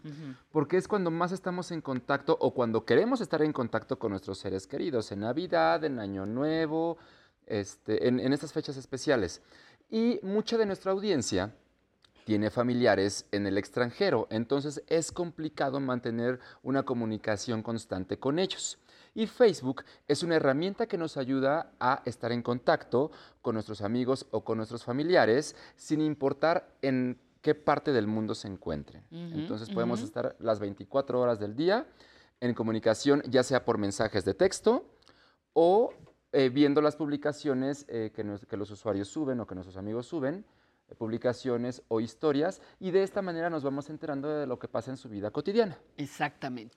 Que, que eso es, eso se ha hecho, eso es lo que popularmente decimos andar en redes. Exactamente. Estar en redes. Son muchas, pero este es un muy buen principio para alguien que va a entrar. Además es nuestro target, ¿no? Así es, sí. Se supone que los adultos mayores estamos aquí, las personas Es lo, mayores. es lo que dice. Empezamos, a ver. Muy bien, Pati. Entonces, primero hay que instalar la aplicación en nuestro dispositivo. La aplicación es gratuita y se puede descargar de Play Store o App Store. Vamos a entrar a nuestra tienda virtual y en la barra superior vamos a escribir Facebook. Y vamos a identificar la plataforma porque es esta, la F blanca con el fondo azul. Vamos a presionar en obtener o instalar y una vez que se haya instalado, vamos a seleccionar abrir. No viene No. regalo gratis cuando compro un teléfono. Tengo que bajarla Así es. de mi aplicación. Nada de que me va a aparecer en mi teléfono, no. No viene con los servicios. No, no viene instalada esta. Ah, esta hay que descargarla. Muy bien. Entonces, va- eh, una vez que estemos en la página principal, vamos a seleccionar la opción Crear cuenta. Y nos solicita nuestro nombre completo y nuestro nombre real. Lo ingresamos y pulsamos en Siguiente. A continuación vamos a elegir nuestra fecha de nacimiento. Vamos a deslizar hacia arriba o hacia abajo eh, los números, el mes y el año. Y después vamos a pulsar en Siguiente. Ahora ingresamos nuestro género. Seleccionamos Siguiente y podemos registrarnos a través de un número celular o correo electrónico. Nosotros podemos elegir porque ese va a ser nuestro nombre de usuario. En esta ocasión lo vamos a hacer con un correo electrónico. Entonces, aunque nos solicita el teléfono celular, yo voy a pulsar en registrarte con tu correo electrónico. Y en la siguiente ventana lo voy a escribir. Y voy a seleccionar siguiente. Ahora me solicita una contraseña. Es, importante eh, que contenga al menos seis letras o números, mayúsculas, minúsculas y, y de preferencia que sea algo difícil. O sea, que no es- sea tan fácil de adivinar. Eh, Ahí es donde yo digo que hay que apuntarla, porque luego, ¿y qué, qué es contraseña puse? De, de verdad, te reirás, pero de momento, ¿y qué puse? ¿Cuál fue la contraseña? ¿Y dónde quedó? Y ni tú misma Ni puedes tú entrar. mismo. Exacto. Pati. Perdón por la exageración, No, pero, no, pero así pasa. Así pasa, ajá. Y por último vamos a seleccionar guardar el inicio de sesión. ¿Por qué? Porque la siguiente vez que nosotros iniciemos sesión en este dispositivo, solo en este dispositivo, no nos va a solicitar la contraseña. Simplemente con presionar en el nombre de nuestra cuenta vamos a poder ingresar aunque cerremos sesión. Entonces seleccionamos guardar y listo. Nos solicita eh, aceptar los términos y condiciones. Vamos a pulsar el botón azul y después nos pregunta si queremos permitir que nos lleguen notificaciones. Vamos a tocar en permitir. Que sí, por ¿no? supuesto. Ahora, nos, a- nos va a llegar un código de verificación de cinco dígitos a nuestro correo electrónico que vamos a ingresar en esta ventana. Vamos a salir de la aplicación, entramos a nuestro correo electrónico, copiamos este número de cinco dígitos y lo escribimos en la aplicación de Facebook. Vamos a, a volver. Ahora pulsamos en siguiente y nos dice, muy bien Alan, ya tienes tu perfil, ahora vamos a agregar una foto para que tus amigos te reconozcan. Entonces seleccionó el botón azul. Ay, sí pongan fotos. Sí, por favor, es tan importante que fácil, sí. pongamos fotos, Sí, sí. sí, sí. Sí. Bueno, es que hay unos que no ponen foto y son chafas, son este. ¿Cómo se dice? Eh, Que Son andan- perfiles que no, exactamente, que no son eh, reales. Ah, o pongan una O, foto. falsos, exacto, son perfiles falsos. falsos. O una foto que, una imagen que te identifique. A lo mejor Claro. no quieres tu fotografía. A lo mejor quieres, no sé, una flor, un gatito, pero algo, por favor. Pero es más importante que pongamos nuestra foto para que nuestros amigos Claro, nos, claro, nos reconozcan, para que sepan quiénes somos. Sí, perfecto. Entonces, Patti, podemos elegir entre eh, nuestra galería de imágenes o tomar una foto en este momento. Yo voy a elegir una foto Una que tenga guardada. Me abre la galería de imágenes, selecciono la foto que quiero cargar y listo. Ahora la voy a editar. Voy a pulsar en el botón en, ese- en esa opción y aparece un recuadro. Exacto.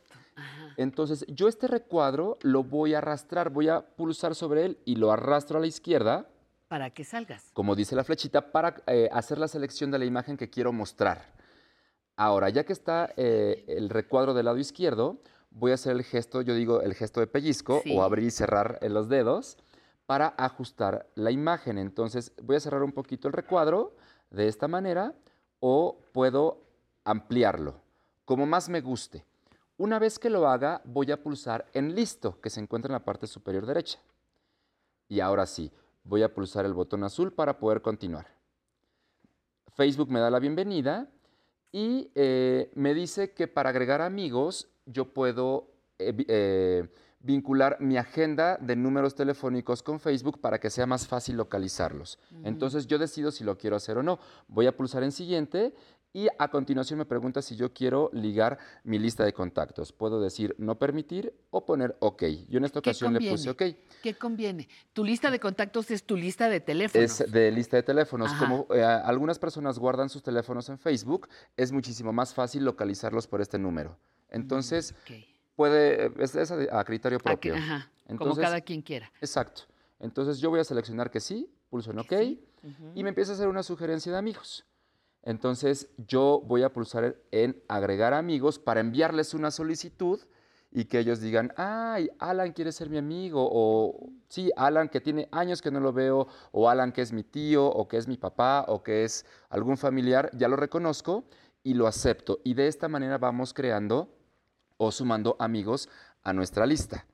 Entonces pulso en el botón azul y una vez que yo finalice de, de elegir a mis amigos, voy a pulsar en la parte inferior en donde dice listo. Ahora me va a mostrar mi página principal, Patti. Ajá. En esta página principal voy a ir a mi perfil, voy a seleccionar el menú superior eh, o inferior derecho, que son las tres líneas horizontales, y voy a tocar en mi nombre. Y entonces voy a continuar con la configuración de mi perfil, porque es necesario que vayamos proporcionando nuestra información personal.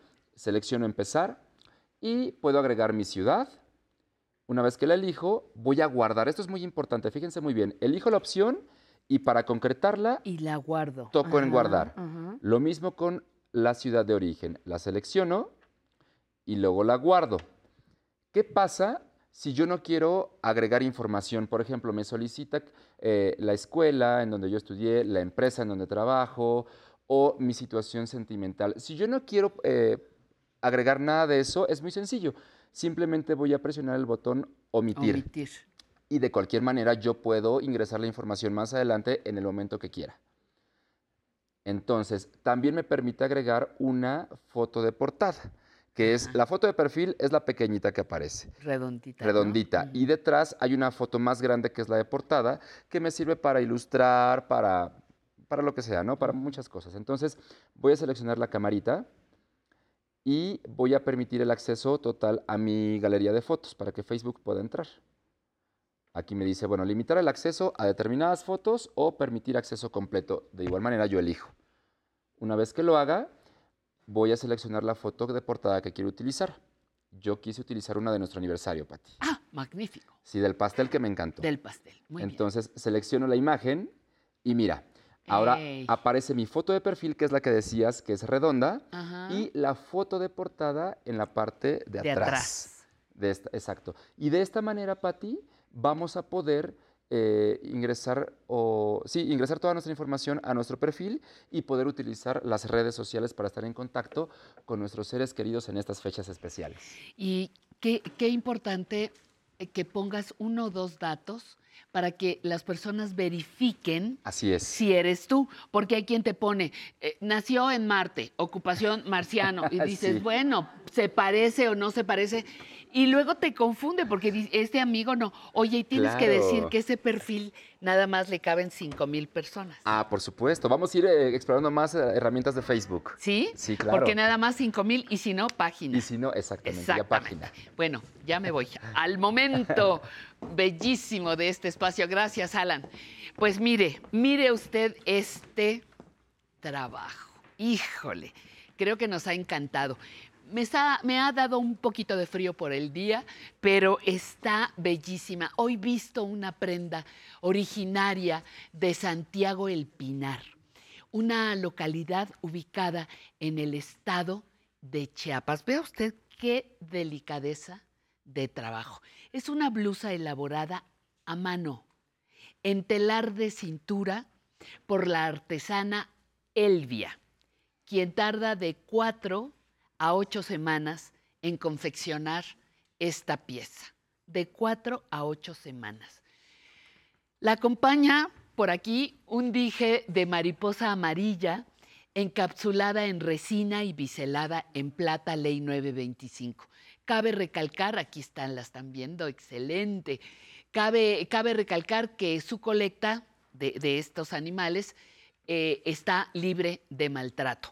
Y aquí también pueden ver, ahí donde están viendo, la unión, que son unos colores finísimos, así delicado. Es un, un trabajo de verdad fantástico. Les invito para que sigan en sus redes tanto a Colectiva Malacate como el, eh, Colectiva Malacate es uno y el otro que se me fue ahorita el, el nombre Pedacitos, Pedacitos de Origen. Qué bonito nombre. Entonces ellas dos pueden ustedes visitarlas en sus páginas y conocer mucho más de su trabajo.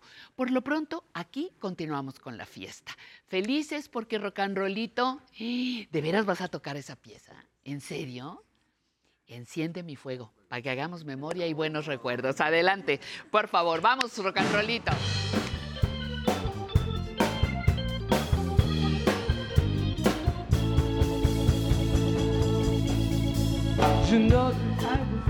Be untrue. You know that I will be a liar. If we want the same to you, girl, we couldn't get much higher. Come on, baby, light my fire. Come on, baby, light my fire. Try to set the night on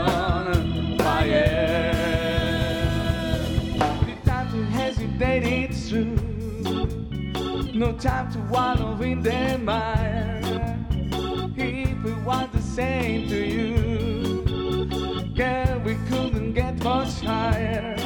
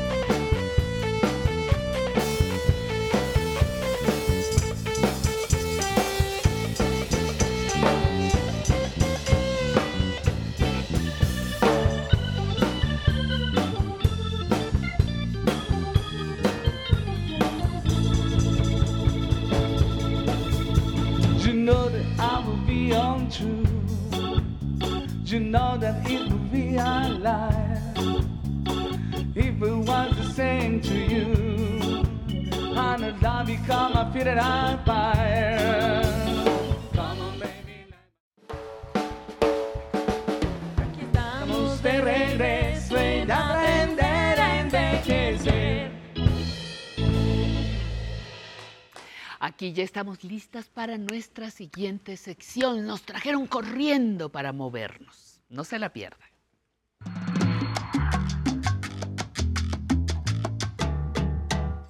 En movimiento, sensei, en Sí, movimiento, Me rápido. pusieron la vara alta ahorita. ¿Eh? Pusie- Oye, Sensei David, ¿qué vamos a tener hoy? Ahora sí no supe yo.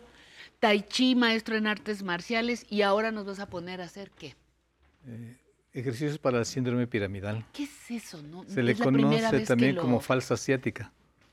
Es un musculito que tenemos en la cadera, arriba del glúteo, bueno, está entre los glúteos, y es como, como alargadito, delgadito, con forma de pirámide, y se termina en donde se une el fémur con la cadera.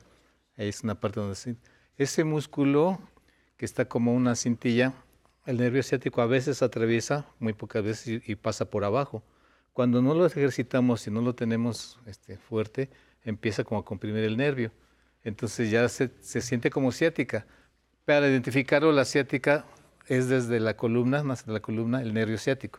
Cuando ustedes se quieren parar y no se enderezan, es ciática. Cuando es local, como una inyección, y ahí donde es la inyección, ahí duele, Ouch. se tocan y ahí es- entonces es, es síndrome piramidal. O sea, Pues tu ya me voy. Sensei, porque ya siento que me duele, así que con permiso. Lo dejo con su... ¿Puede estar alguien que me ayude? Vamos a hacer ejercicio. El síndrome piramidal, como les digo, le- se le conoce como falsa asiática también. Sí. Muy buen día. ¿Cómo te llamas? Enrique. Enrique. ¿Otra vez tú, Enrique? Oh, bueno. Ya se nos acabaron los Enriques. Muy bien, vamos a sentarnos. Vamos a empezar ejercicios sentados. Ese, ese músculo piramidal es un músculo delgadito. Y si nosotros nos tocamos y nos duele, entonces sí es síndrome piramidal o falsa asiática. Si no nos duele tanto, ese, ese dolor llega hasta la rodilla. Si ese dolor de la pierna que siento el jalón va hasta, el tobillo, entonces es ciática. Entonces tenemos que identificarlo ahí muy bien, sobre todo los que bailan y corren. ¿vale? Vamos a empezar. Primeros ejercicios. Ej- Ejercicios básicos los llamamos de estiramiento. Vamos a agarrar un, pie, lo estiro, jalo y bajo. Uno. Sientan cuando hacen la punta hacia acá, cómo se jala. Dos, tres y cuatro. Y regreso. Entra y regresa, ¿vale? Va al otro lado. Recomendamos, aunque me duele una pierna nada más, hacer las dos para que sientan lo que sienten en una pierna, por ejemplo, la pierna buena, deben de sentirlo con el tiempo en la pierna que tenemos el síndrome o, o la lastimadita, el dolorcito del músculo piramidal se llama. Lo conocen muy poco porque lo confunden mucho con ciática. Vamos a levantar la rodilla y bajarla. Y al mismo tiempo voy a estirar para arriba. Uno, el mismo pie, los dos para arriba. Dos, hacia el techo. Enrique, hasta el techo. Tres. Si hago el para pura pierna, va a ser local. Cuando estiro la mano se jala más el músculo. Sientan cómo se jala más cuando hacen parejo. Ya, ya, ya, abajo. Del otro lado, no te me engarrotes. Uno. Nada más hacia arriba, pura rodilla. Dos. Separo del piso el pie y empujo para arriba. Tres y bajo todo. Y cuatro, muy bien. Ahora vamos a ir hacia el frente, mismo lado. Hemos hecho este ejercicio con la mano contraria. Con la mano contraria trabajamos estómago. Con el mismo lado vamos a trabajar músculo piramidal. Uno, y es un músculo, no es un nervio, es un músculo. Pero muchas veces molesta al, al nervio ciático. Cuatro. Los que no se mueven, los que están mucho tiempo parados, los que corren mucho, los que bailan mucho son propensos a que el músculo piramidal este, no se lesione, sino se sienta el, el tironcito, ¿no? el pellizco. De la derecha, uno, dos, ay, ahora viene la gente muy aplicada. Tres, debía de aprender. Y cuatro, muy bien. Vamos a trabajarlo hacia, hacia, hacia abajo. Vamos a parar nuestros pies y empujando hacia el piso, como, como en un cajón, y regreso y hago para atrás. Vamos abajo, uno, me inclino tantito para llegar abajo. Si me inclino, se estira más ese músculo. Sientan en su cadera el jaloncito cuando estiran las manos. Tres parejitos todos. Y cuatro, muy bien. Vamos a hacer como abdominales. Voy a subir y a bajar, pero al bajar trato de llegar a mis piernas. Uno. La subida no hay problema. En la bajada ahí debemos sentir en la, cadera el jalón. Dos. En casita es bien fácil de hacer estos y sirve para muchos padecimientos, para cadera, para glúteo, para abductores. Y cuatro, muy bien. Vamos a estirar el pie otra vez. Voy a hacer la punta para abajo, pero mi cabecita la voy a hacer para atrás. Y regreso todo al centro, el pie, la punta y mi cabeza, diciendo sí. Para atrás, estiro para abajo la punta, hacia mi cabeza y adentro. Uno, tres, atrás todo, al centro todo. Y cuatro, atrás todo. Y siento. En este se siente más el jaloncito, ¿sí o no? A ver, más te vale que digas que sí. A ver. Hacia adentro todo, punta hacia mí y mi frente hacia el zapato. Zapato hacia abajo y cabeza hacia atrás. Uno. Recuerden las sillas donde se sientan. Traten de que no sean plegables, porque con estos ejercicios nos podemos caer. Tres y cuatro. Estos son muy buenos. Ahora vamos a estarnos bien atrás. La mano contraria va a tocar la rodilla y regreso. Uno. Bien arriba. Dos. Tres. Y cuatro. Y cambiamos de lado. La que me duele la estoy trabajando, pero tengo que trabajar la otra para que no se entiese. Dos. Tres. Y cuatro. Muy bien. Ahora nos ponemos de pie nosotros dos nada más. Y ahora sí se van a quedar viendo. Voltea la silla hacia acá como yo. Pueden tener silla, pueden tener una mesa. Un saludo a don Juan Ordóñez que nos está viendo y que está con andadera. Cuando nos lesionamos, a mí cuando me operaban y me enyesaban y así o así, me daba mucho coraje. Y andar en andadera me sentía como inútil, así como ya no soy así. Hasta Diosito me lo metía. ¿Por qué yo? ah, no? En lugar de gana- ganar esa, esa energía, desperdiciarla, vamos a, despe- a usil- utilizarla con ejercicio. En lugar de estar, "No, ya, ya", mejor ejercicio, nos aplicamos y nos ordenamos. Entonces vamos a empezar, me separo de la silla. A ver, don Juanito, me decían, es que me duele la rodilla y estoy operado. Digo, ¿puedes caminar? Sí. ¿Puedes hablar? Sí. Entonces sí vas para adentro, órale, al grupo. Va para adentro, sí, sí, sí. Si puedes caminar y andar, puedes hacer todo. Poco a poco y progresivamente, obviamente. ¿no? Subo mi rodilla y les tiro atrás, toco el piso con la punta y regreso. Uno, derechito el cuerpo.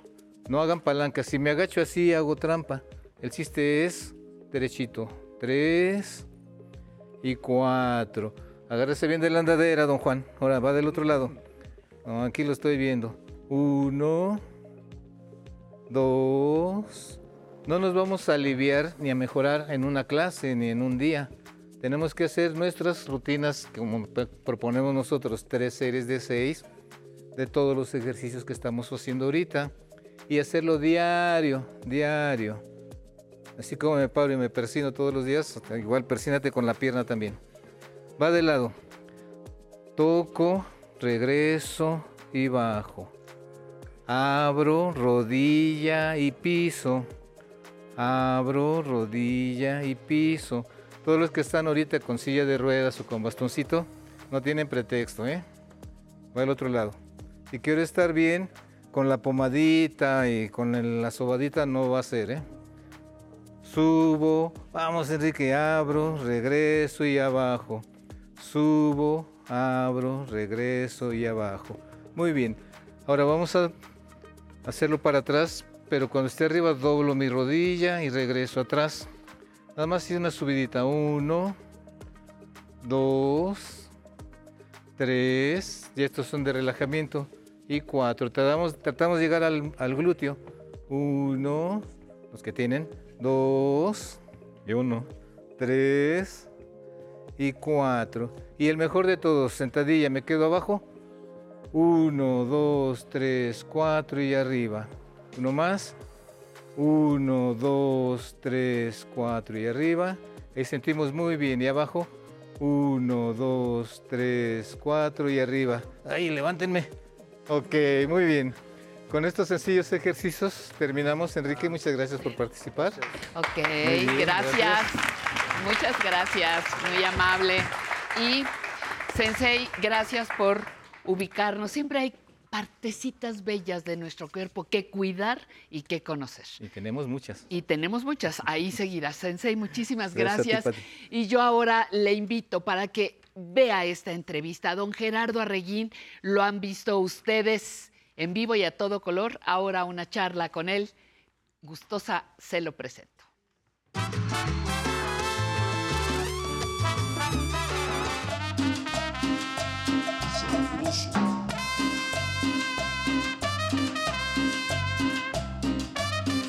Hoy nos encontramos con Gerardo Arreguín, padre, Sí, trompetista, músico desde hace más de 60 años. Sí. Y cómo mira su historia desde este, desde este lugar, desde este momento, Gerardo. Gracias por recibirnos. No, al contrario, papi. Yo veo un- un- una historia que, que yo nunca pensé que, que fuera a tener estos cambios que, por decir, en 10 años, de 10 años para acá, cómo ha cambiado. Yo creí que yo ya en unos, hace unos 5 o 6 años yo ya iba a dejar de tocar la trompeta. Ah, ¿por qué se le había ocurrido? ¿Qué, qué le pasaba en ese momento? Porque estaba yo en una banda delegacional, una ¿Sí? sinfónica. Me jubilé. Pasaron muchos años, más de 40. En esa, en esa banda. En esa banda me jubilé. Y yo dije, ahora sí ya me voy a mi pueblo, pues a, a vivir allá en otra... Se iba a regresar a Guanajuato, Sí. no me diga. Sí, esa era la idea. Eh, ajá. Y eh, hicimos un grupo con mi hijo hace como 30 años. Trabajamos muy bien. Y hace 6, 7 años que le da el cambio. Este era un grupo tropical. Y ya cuando yo me iba a jubilar, le digo, hijo, yo creo que yo ya me voy a regresar al pueblo para que tú hagas lo que tú quieras hacer. ¿Y qué dijo? Pero papá, ya iniciamos con la orquesta. ¿Qué va a pasar? Dice, si te vas, me vas a dejar solo. No, hijo, no me voy. ¿Cuánto tiempo quieres que me quede? No, pues un tiempo en lo que Arranco. camina la orquesta. Ajá. ¿Y de esto hace cuánto? ya, ya cumplimos seis años, hace un año, entonces Ajá. ya cumplimos siete años. Sí. ¿Qué, qué pasó? ¿Cómo, ¿Cómo vuelve a, a correr esa sangre que le permite estar activo hoy a sus 71 años? 70 y- Lo que pasa es que yo creo que ya se nace para ser músico. Mi abuelo, mi papá, mis tíos, todos los antecesores fueron músicos. Y yo cuando inicié, pues no, no me gustaba estudiar. Ajá. Y esta cuestión de la trompeta necesita mucho estudio, mucho estudio para la boca principalmente, la embocadura que decimos nosotros.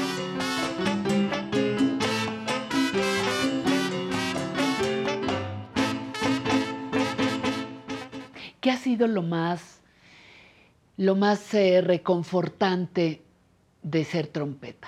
Nosotros tenemos una idea de, de- de- de ser trompetistas, pero de ser la primera, decimos nosotros. La primera La trompeta. primera trompeta de un grupo, de una sonora, de una banda, que esté escrito allí el, el solo de la melodía, Ajá. o que lo tomen a uno en cuenta para tocar. ¿Y lo logró? Tuve la suerte de que siempre que me invitaban con un grupo que yo no había ensayado, iba pero a suplir al primer trompeta. Eso, eso. Y es un problemón llegar a un grupo a donde tiene que tocar lo que toca el que lo mandó. Exacto. Se llaman los suplentes. ¿Cuándo se sintió ya trompetista? Que dijo, aquí está Gerardo Arreguín, el trompetista. ¿Qué ¿Cuándo? cree, ¿Cuándo? Pati? ¿En qué orquesta o ¿Qué con cree, quién? Pati, que esto de la música no tiene un lugar a donde diga, aquí fue. Yo ya estoy. Ajá. No. Todos los días, o casi todos los días, hay que estar estudiando. Porque ya toco en mi orquesta, ahora ya estoy cómodo porque ya nomás toco en mi orquesta. Pero cuando salíamos con otros grupos había que practicar, Estudiar, estudiar, practicar, estudiar, integrarse al otro grupo. ¿En cuántas, ¿En cuántas orquestas ha estado? ¿Con quiénes recuerda parte de su historia? Una- ¿En, qué, una- en una- qué grupos? Tengo una historia de hace muchísimos años. Sí. Había un cantante veracruzano que se llamaba Andrés, Andrés Solano. Hizo un grupo que se llamó el Combo La Playa. Estamos hablando de hace 35 años, como en el 78. por ahí. Ándele, sí. Fue 40 cuando años. yo conocí a ese Cantante. y tenía su grupo, en ese tiempo era el, el- el Combo La Playa y el Jimbo La Combo, eran El los Jimbo grupos tropicales. ajá. Del momento. Sí, porque tocaban mucha música veracruzana, cubana, y era difícil por la síncopa que utilizan en, en- en los arreglos. Y le gustó cómo tocaba yo mi trompeta y que me incluye en su grupo. Y que me toca la suerte de alternar con la orquesta antillana de Arturo Núñez. Era una orquesta. Una orquesta, no, no. Pero de ese tiempo. Y su archivo, sus danzones, sofisticados y para la trompeta. Y yo, acá ya, ya tenía el archivo ya dominado, ya lo tenía ensayado. Ajá. Y me quedaba a escuchar a la orquesta el turno de descanso. Yo nomás estaba mirando ahí. Y un día que le falta un trompetista y que me dice el maestro, Negrito, ven acá. ¿Qué pasó, maestro? Súbete. No, maestro, le digo, yo nunca, Súbase. yo nunca he tocado esos danzones. Pues hoy los vas a tocar. No, señor, le digo, yo todavía no estoy capacitado para tocarlos. ¿Cómo que no? Órale. Dios me ayudó a, a- a resolverle Ajá, eh, el problema de, de que no le faltara ningún elemento.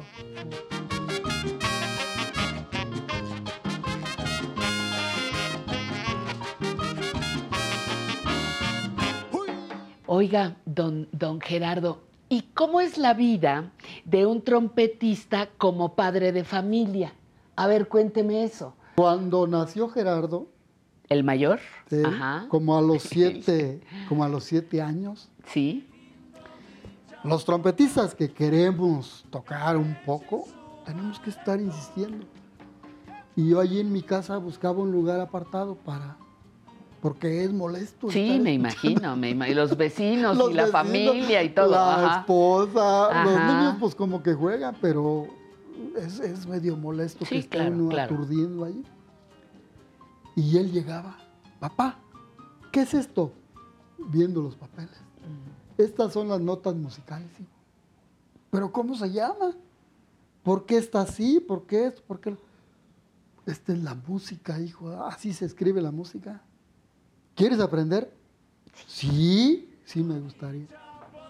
Le digo, ¿de veras te gusta así? Y yo lo miraba que cada vez que estaba yo Ensayando. Llegaba y se quedaba allí viendo mi papel y cómo hacía yo los gestos y todo tocando. Y un día que le digo, ¿de veras quieres aprender? Sí.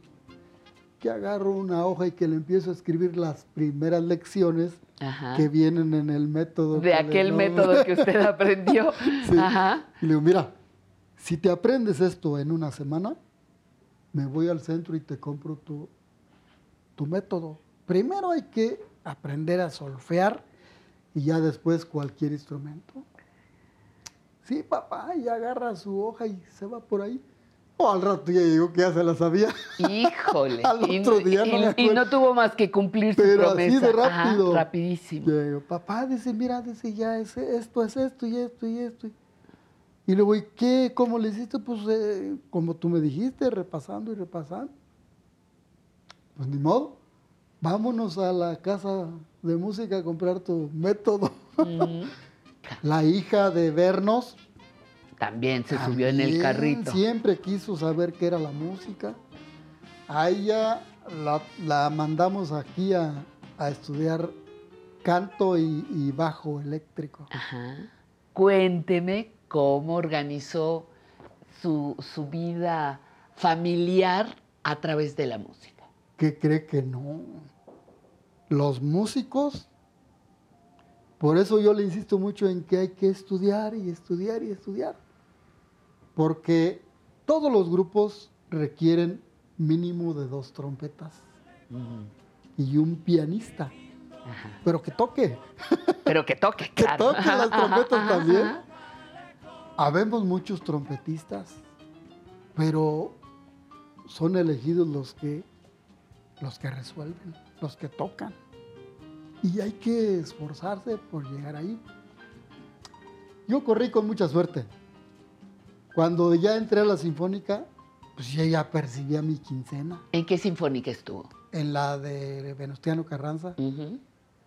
Duramos un tiempo que no nos pagaban, pero llegó el cheque y hasta la fecha. Y retroactivo. Ajá. y yo ahora estoy jubilado y Y le siguen cobro pagando. mi excelente. Estuvo 40 años en esa. Más, porque estábamos tan a gusto, nos acoplamos tanto con el maestro, que yo no veía la necesidad de jubilarme. Claro.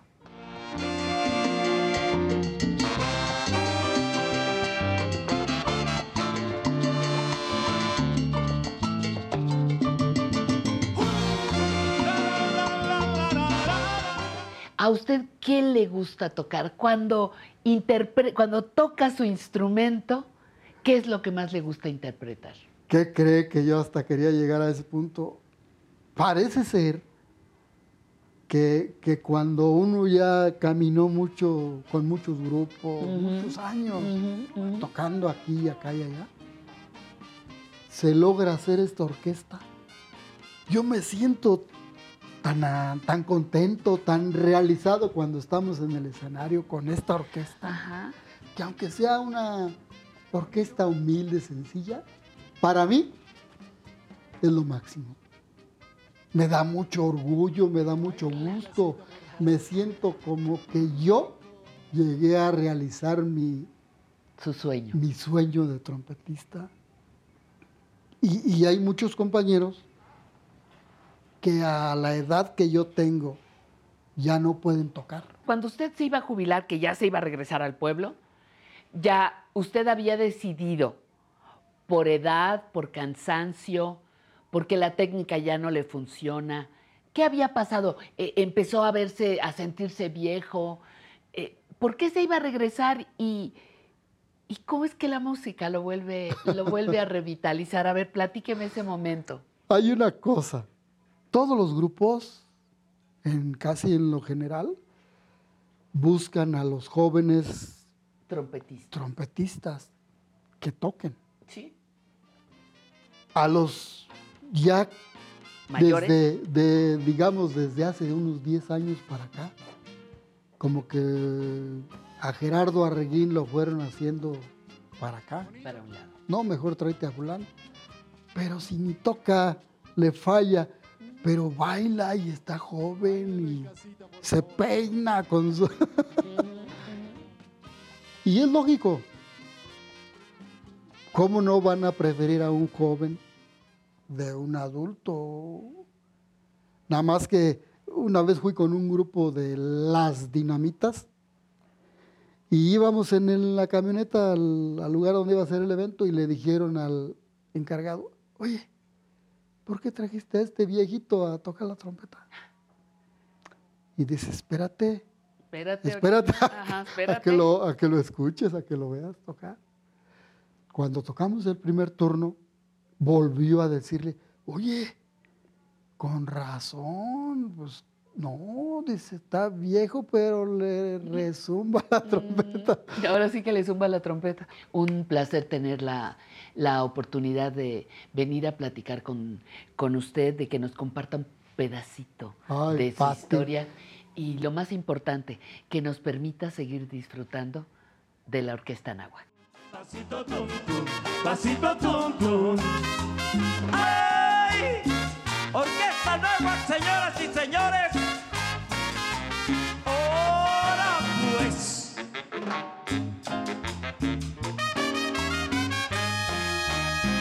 Si baila de aquí. ¿Cómo? Vaya, si baila de allá. Y aquí estamos de regreso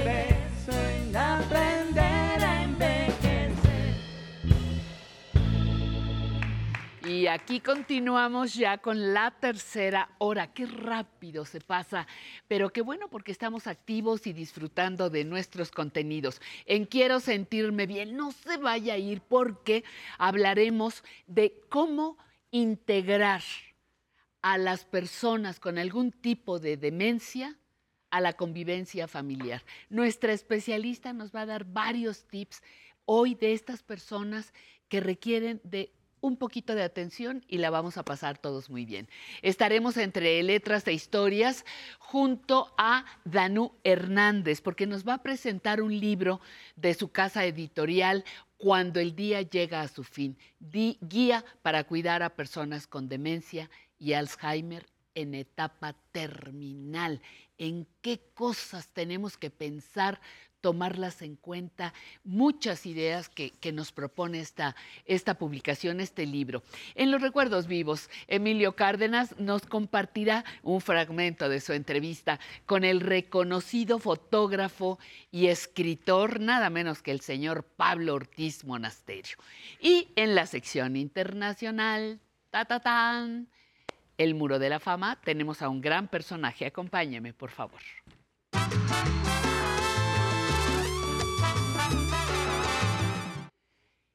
Me interesé por la física en el bachillerato. Lo cursé en un liceo público y lo que se estudiaba entonces era del nivel de lo que ahora se ve en la universidad. Tuvimos laboratorios bien dotados y me tocaron tres profesoras en física, en química y en matemáticas. Qué mejor manera de motivarme. Esto lo afirma la científica que hoy llega a nuestro muro de la fama. Se las presento. Aquí está, es nada menos que la señora Ana María Font Villarroel. Ana María es una destacada mujer venezolana que se licenció en su país como física y se doctoró en la Universidad de Austin, en Texas. Más tarde desarrolló una importante carrera como investigadora en Francia y como docente en Múnich y en la propia Venezuela. A la periodista española Flor Antonia Singer del país le comentó, fíjese que le comentó, para avanzar en el escalafón científico, se toman en cuenta el número de publicaciones anuales. De igual forma, si eres hombre o eres mujer.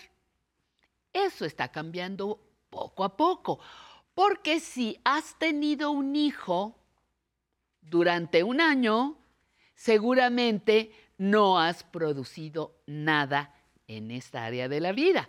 Y ese año no debería entrar en la cuenta. Sigue habiendo muchos prejuicios culturales, como los de las mamás o algunas abuelas de las niñas, que piensan que dedicarse a la ciencia no es propio para mujeres, que son temas difíciles para ellas. El trabajo de esta científica venezolana, que hoy radica en Alemania, ha sido motivo de varios premios. El más reciente, este año, el L'Oreal UNESCO, que se otorga a mujeres en ciencia. Fíjese por qué se lo dieron. Por comprender mejor la estructura de la materia y haber ayudado a explicar la gravedad cuántica, los primeros instantes tras el Big Bang y la relación entre el espacio y el tiempo. Esa es su gran pasión, explicar el origen del universo. Quienes la conocen de cerca no solo hablan de la gran científica que es, sino que se refieren a ella también como un gran ser humano. Me hice científica gracias al entorno Viví en un momento con oportunidades y me alegró conocer a unas jóvenes a las que les di clases muy inteligentes y motivadas. Ahora todo es muy difícil para los jóvenes en Venezuela. Ir a la universidad es casi un acto de amor o un sacrificio. Dijo a Flor Antonio Singer, quien recogió estas palabras eh, dedicadas eh, de nuestra personalidad del día de hoy, nada menos que Ana María Font Villarroel. Y a esta mujer, a esta científica venezolana, la dejamos aquí, en el Muro de la Fama, como un importante testimonio del trabajo de una mujer científica nacida en 1959, adulta mayor, que sigue investigando y sobre todo descubriendo el origen del universo. Pues dejamos el Muro de la Fama para pasar a otra importante sección, el tema fundamental. Pero se titula esta sección Quiero sentirme bien. Venga para acá.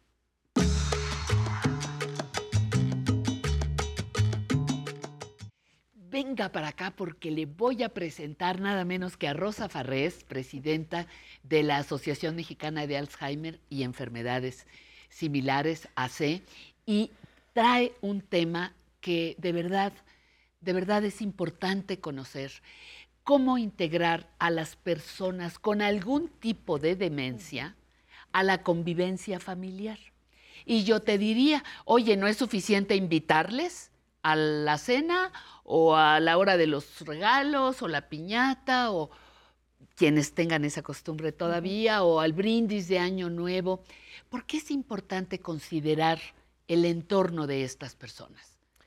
Bueno, pues buenos, buenos días. ¿Cómo estás, Gracias, Rosy? gracias. Muchas Pati. gracias por estar aquí. No, gracias por darles el espacio a las personas que, que padecen este tipo de condición.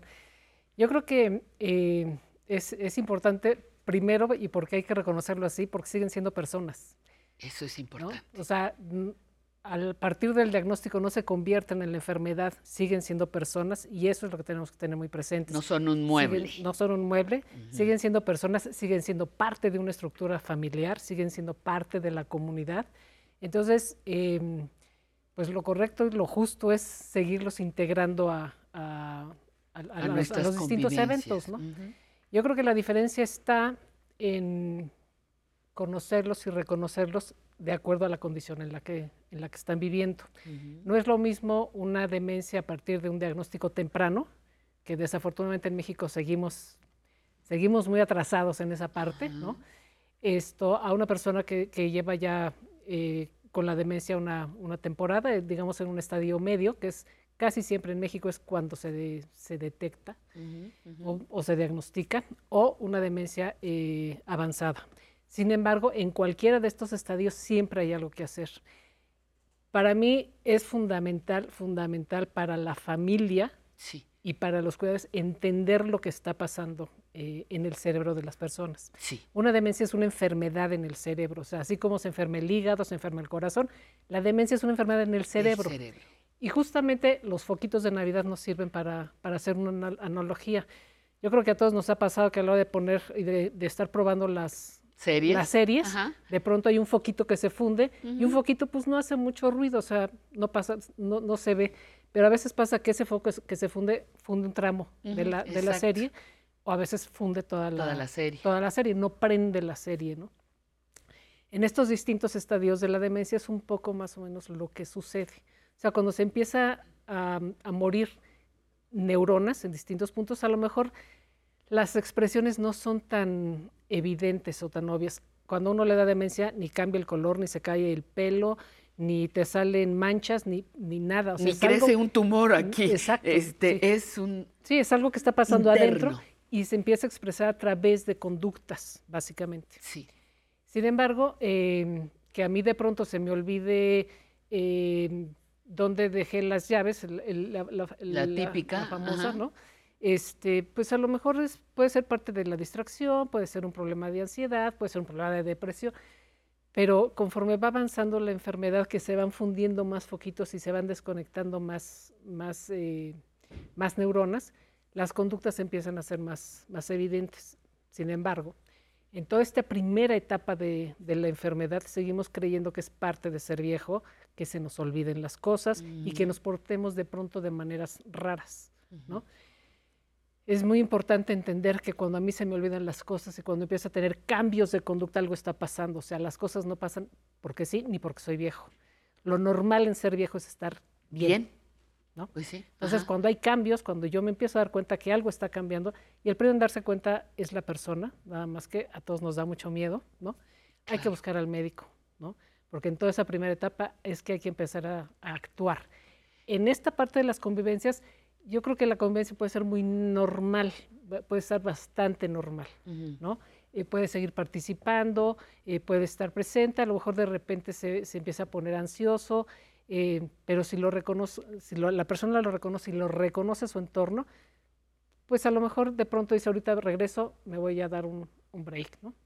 E- Esa persona dice, me voy a dar un... Sí, un sí, o sea, puede decir ahorita vengo, eh, me siento ansioso, no me siento bien o, o abrumado y entonces... Bueno, pero esa persona cuando está en condiciones de decidir, no me siento bien, me voy a salir un ratito. Exacto. Pero hay quien no está en ese... O sea, conforme la, la enfermedad va avanzando y además cuando yo estoy negando lo que está sucediendo, esto es, es muy importante para los de afuera, para el entorno, entender que efectivamente el cerebro de esa persona no está funcionando bien. ¿Puede tener esa persona que está viviendo, transitando por esta, eh, con esta enfermedad, puede tener conductas que nos pueden sorprender? Sí, por a supuesto. los comillas normales. Sí, sí, de pronto tienen conductas Por disruptivas. ejemplo. Entonces, si yo voy a organizar la cena de Navidad en la casa de la persona que tiene el problema, yo creo que hay varias cosas que es importante. Primero, que siempre hay un cuarto, el cuarto de seguridad, digamos, ¿no? Sí. En donde no, no, no va a entrar nadie más que la persona y su cuidador Ajá. para momentos de mucha ansiedad, de mucha inquietud, de, de desesperación. La otra es hablar con la familia, porque a veces no se, le, no se habla ni con la No se familia. les informa, Hablar con la familia, decir lo que pudiera suceder en el transcurso de la, de la reunión. Eh, otra cosa es tampoco abrumarlos con tanta información. A veces, para una persona que tiene una demencia en un estadio a- a- eh, más o menos avanzado, re- a lo mejor reconocer dos o tres caras todavía puede de ciertos, de ciertos personajes de la familia. Pero de otros no. Pero a lo mejor ya de los nietos o de, o de los ocho hijos ya le cuesta trabajo. Entonces hay que entender primero que no es que los desconozca, es que no puede reconocer porque en su cerebro la imagen del hijo de hoy de 50 años ya no está. Ya no está. ¿Qué, qué pasa cuando, por ejemplo, algunas personas en, en el año nuevo ponen música, le suben al tocadisco, ahí está el arbolito tirín, No, no. tirín, tirín con las lucecitas y, y luego las cosas estas de las, de las posadas y eso puede alterar Sí, a la totalmente, persona. totalmente. De pronto para una persona en un estadio avanzado, eso que está sucediendo afuera, todo es ruido, es ruido auditivo, es ruido visual. O sea, el, su cerebro ya no puede interpretar toda esa información. Entonces está agrediendo al, al cerebro y por supuesto la persona puede tener conductas dis- disruptivas, puede ponerse agresivo, puede ponerse muy inquieto, puede empezar a gritar, este, puede empezar a tener una serie de conductas que nos, que nos, nos sorprenden, ¿no? Y que de pronto dan vergüenza. Entonces la, la gente dice, ¿sabes qué? Ya no lleves a mi mamá porque ya ves cómo se pone, ¿no? Yo creo que hay que entender lo que le está sucediendo a su cerebro. Entonces, primero, a las personas hay que, hay que, irlas, hay que irlas introduciendo en la fiesta. El mismo arreglo de la casa, a lo mejor en lugar de, de ponerlo en los últimos 15 días y además atascar la casa de adornos, a lo mejor hay que hacerlo con más tiento, con más calma, empezar un mes antes y ir poniendo los adornos poco a poco. Y además no tantos. Las lucecitas son increíbles, son hermosas, pero el que se esté emprendiendo y apagando para la persona es, es, e- es, mu- es mucho estímulo. Entonces, para, para redondear, y ya por razones de tiempo, dame tres sugerencias, por favor, Rosa, para que podamos integrar a estas La, personas. la primera es entender la enfermedad, lo Sí. que está sucediendo, para entonces ir poco a poco eh, eh, adornando la, la- la casa. Sí. Eh, la otra es que haya un cuarto de seguridad donde la persona pueda, Pueda pueda refugiarse. refugiarse. Y la tercera es no dejar de invitar a la persona a participar con la, con la familia. Claro. Y, este, y, y- y no abrumarla con la cantidad de gente, de adornos, que el entorno no sea abrumante. que sea Que- fíjate qué importante empezaste diciéndonos, no olvidarnos que siguen siendo personas, Así aunque es. curse en ellos Así es. una en ellas una enfermedad. Muchísimas gracias. al contrario, Jarres. gracias a ti. Qué bueno, nos fuimos, nos fuimos rapidísimo y gracias a usted también por brindar atención a esto, que espero que no lo necesite, pero uno no sabe, el camino de la vida tiene muchas sorpresas. Vamos a continuar y regresamos en Aprender a Envejecer. En un momento regresamos a aprender a envejecer.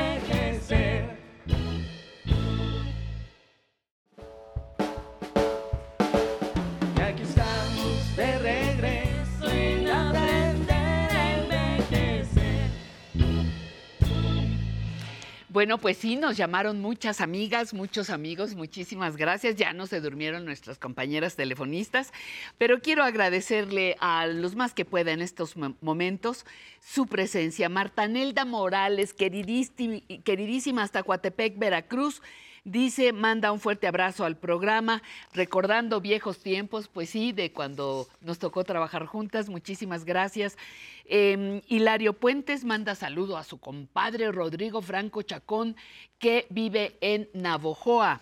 En Sonora, Claudia Flores del Estado de México manda saludos eh, de Aurora Salinas desde Teoloyucan. Muchísimas, muchísimas gracias. Gabriela Flores, felicito a mi amigo que me recomendó este programa. Le encanta eh, a ella escribir, leer y mantenerse activa. Luego por aquí Yolanda dice, estoy muy agradecida porque este programa me motiva y me alienta a tener los cuidados en esta etapa de la vida, que sigan muchos años en pantalla. Qué bueno que eso te motiva el programa, a cuidarte, al autocuidado, a saber que esta etapa es una etapa importante de nuestra vida y no llegamos al bote de la basura. Esa idea hay que quitarla. Aunque nos manden mensajes de que sí, nosotros sabemos que no y por eso se creó este programa. Eh, Guadalupe Rivera nos manda saludos y dice que ha aprendido mucho a través del programa. Estanislao Chavarría desde Chihuahua, felicidades al programa. Sonia Salgado desde la alcaldía de Yucatán manda muchas felicitaciones a todo el equipo. Eh, la señora Soto, yo creo que ya le dieron el teléfono que estaba... eh, solicitando, Patricia, sí, tomamos en cuenta tus llamados y tus sugerencias y nos quedan llamadas que revisaremos una por una. Por lo pronto, le invito a ver la siguiente sección, entre letras e historias.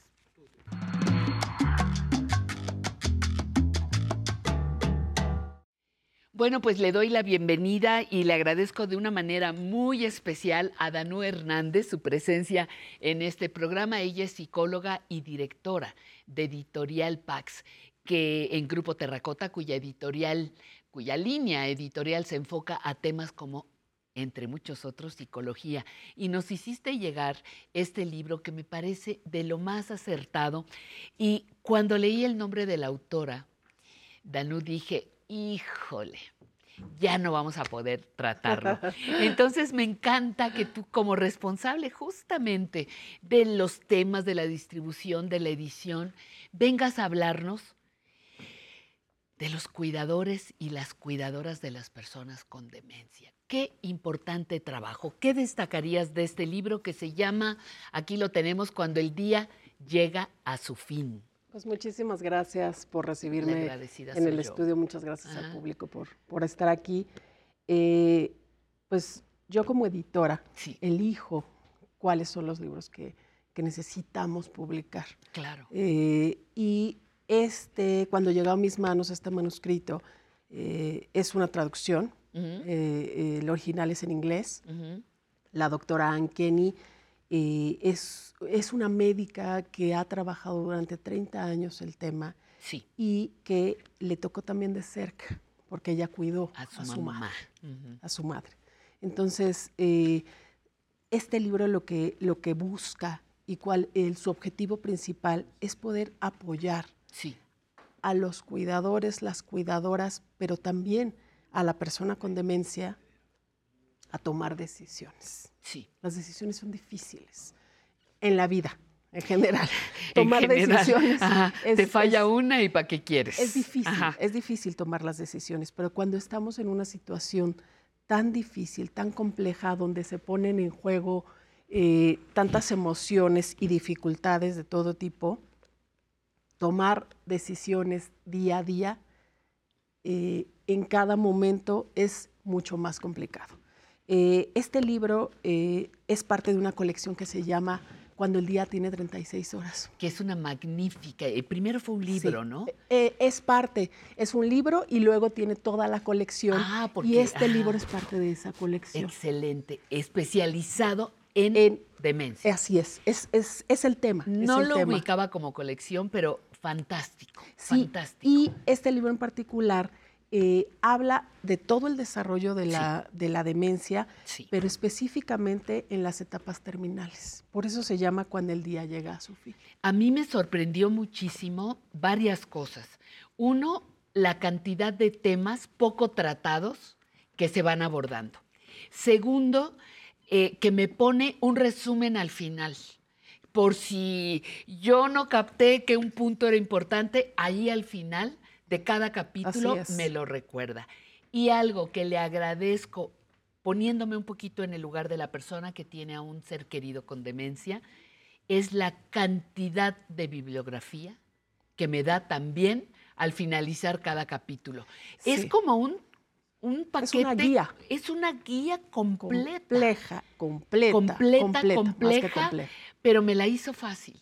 Porque me pone a pensar justamente, como dice aquí, en la demencia y el Alzheimer en la etapa terminal. Terminal. A veces ahí yo ya estoy muy cansada. Ahí ya estoy necesitada de ayuda, ¿no? Y esto es una Y, ayuda. y este libro lo que, lo que hay que hacer es no leerlo justo al final. Sí. Hay que eh, leerlo cuando desgraciadamente tenemos los primeros indicios Sí. y ese diagnóstico difícil de asimilar de mi mamá, mi papá tienen demencia. Sí.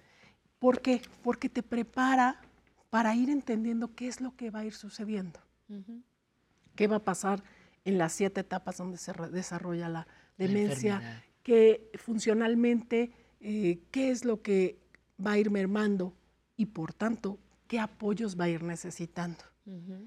Eso te ayuda muchísimo a entender porque vas a estar preparado para saber ahora qué voy a hacer, cómo lo voy a hacer. Voy a ser una cuidadora principal.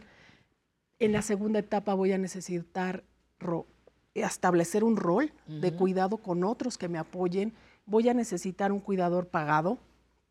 Voy a necesitar eh, internar a, a mi persona querida en algún momento en un centro especializado. Entonces, eh, te Para da, todo te da te ayuda. pautas, te da pautas porque va de la mano con estos, eh, esta información muy clara de los indicadores que hay que tomar para, por el otro lado, tomar las decisiones adecuadas y óptimas.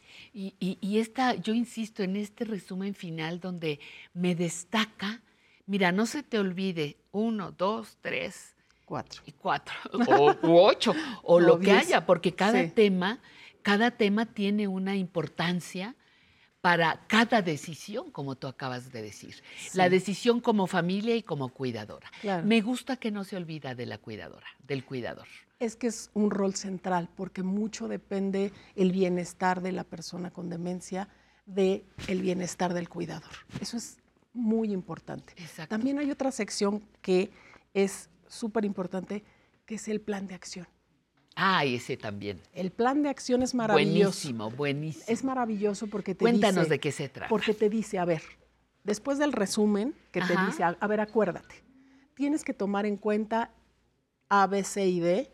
Ahora, aquí está el plan de acción. Esto es lo que hay que hacer. Estas son las decisiones que hay que tomar. Y te da una serie de preguntas que te ayudan a guiarte en esa decisión, porque dices, ¿qué, qué hago? Eh, ¿Lo hospitalizo cuando tiene problemas para comer? Por ejemplo, para pasar los alimentos. Para pasar los alimentos. Cuando O porque ya no quiere, o qué pasa, ¿no? ¿Qué pasa? Ajá. Cuando, cuando ya no puede comer, le pongo una sonda si estoy en la etapa séptima y la sonda le va a generar infecciones y voy a estar entrando y saliendo del hospital. Exacto. O lo dejo comer lo que pueda y también aceptar, que este es uno de los grandes aportes de este libro, que eh, tenemos que enfocarnos en el bienestar y no en preservar la vida a toda costa. Híjole, pero eso cuesta tanto Muchísimo trabajo que trabajo. las personas lo entendamos. Muchísimo trabajo porque siempre esperas eh, que la vida perdure y perdure y perdure y perdure. Pero ¿cómo no ahí a fregado? No puedo comer, estoy con escaras, estoy eh, ya pasándola muy mal. Llagas, Eh, todo. eh, no, hay, hay, un, hay un enfoque muy importante que tiene que ver con la definición de, de la demencia. Es una enfermedad degenerativa. incurable hasta el momento. Terminal, degenerativa y terminal. Con esos dos elementos en mente, eh, cuando el día eh, llega a su fin, propone esto: el puente entre la vida y la muerte del, Eso también es otra parte del- del- de la persona que padece. No hay una disociación, es simbiótica. ¿Por qué no dejarlo vivir bien y por qué no dejarlo morir bien? Eso es lo que trata de transmitir a todas las personas que puedan leerlo, a los cuidadores, a los familiares, a los amigos. Eh, es una cultura que hay que cultivar. Fíjate, me, me gustó también, si no mal no recuerdo, también esta otra sección dedicada a los cuidados paliativos, que muchas personas dicen, ay, es que ya se va a morir. No, te van a ayudar a que lo que viva, lo viva lo mejor posible. No es este, prolongar inútilmente la vida, ni es llegar a que ya van a matarlo. No, es ayudarle a transitar, como dices tú, en ese puente, ¿no? Entre la vida y la vida y la muerte. Yo creo que es un libro que deben leer las personas que estén cursando en una situación como esta, que es muy difícil, es muy dolorosa, y este manual nos abre un poquito la luz, ¿no? Sí, y realmente hay que tener en cuenta que hay que ir a los recursos especializados para esto. En Claro. cuanto tengamos primeras noticias, vamos a leer textos que nos ayuden a entender. En la medida en que entendamos qué es lo que le sucede a la persona con esa enfermedad, vamos a poder transitar de una mejor manera eh, todo el proceso y vamos a poder tomar las decisiones necesarias para cuidar el bienestar del enfermo. Pues yo les recuerdo, y está aquí el, el título, pero se los recuerdo, Ann Kenny es la autora de Cuando el día llega a su fin, guía para cuidar a personas con demencia y Alzheimer en etapa terminal.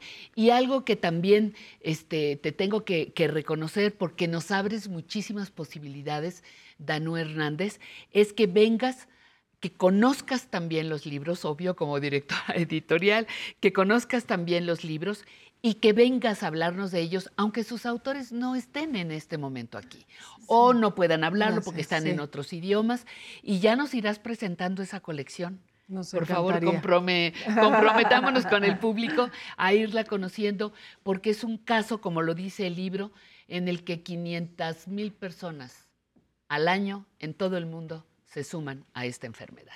Muchísimas gracias, Danu Hernández. Muchísimas gracias por el espacio. Encantada. Y ahora, ¿qué les parece si Rock and Rollito Tex nos ayuda a entrar en relax con esto que se llama Road- eh, Roadhouse Blues, la casa de, eh, digo, el blues de la casa rodante, ¿no? Por ahí va. Bueno, vámonos a bailar unos minutos y vamos a regresar para terminar con Emilio Cárdenas. Adelante.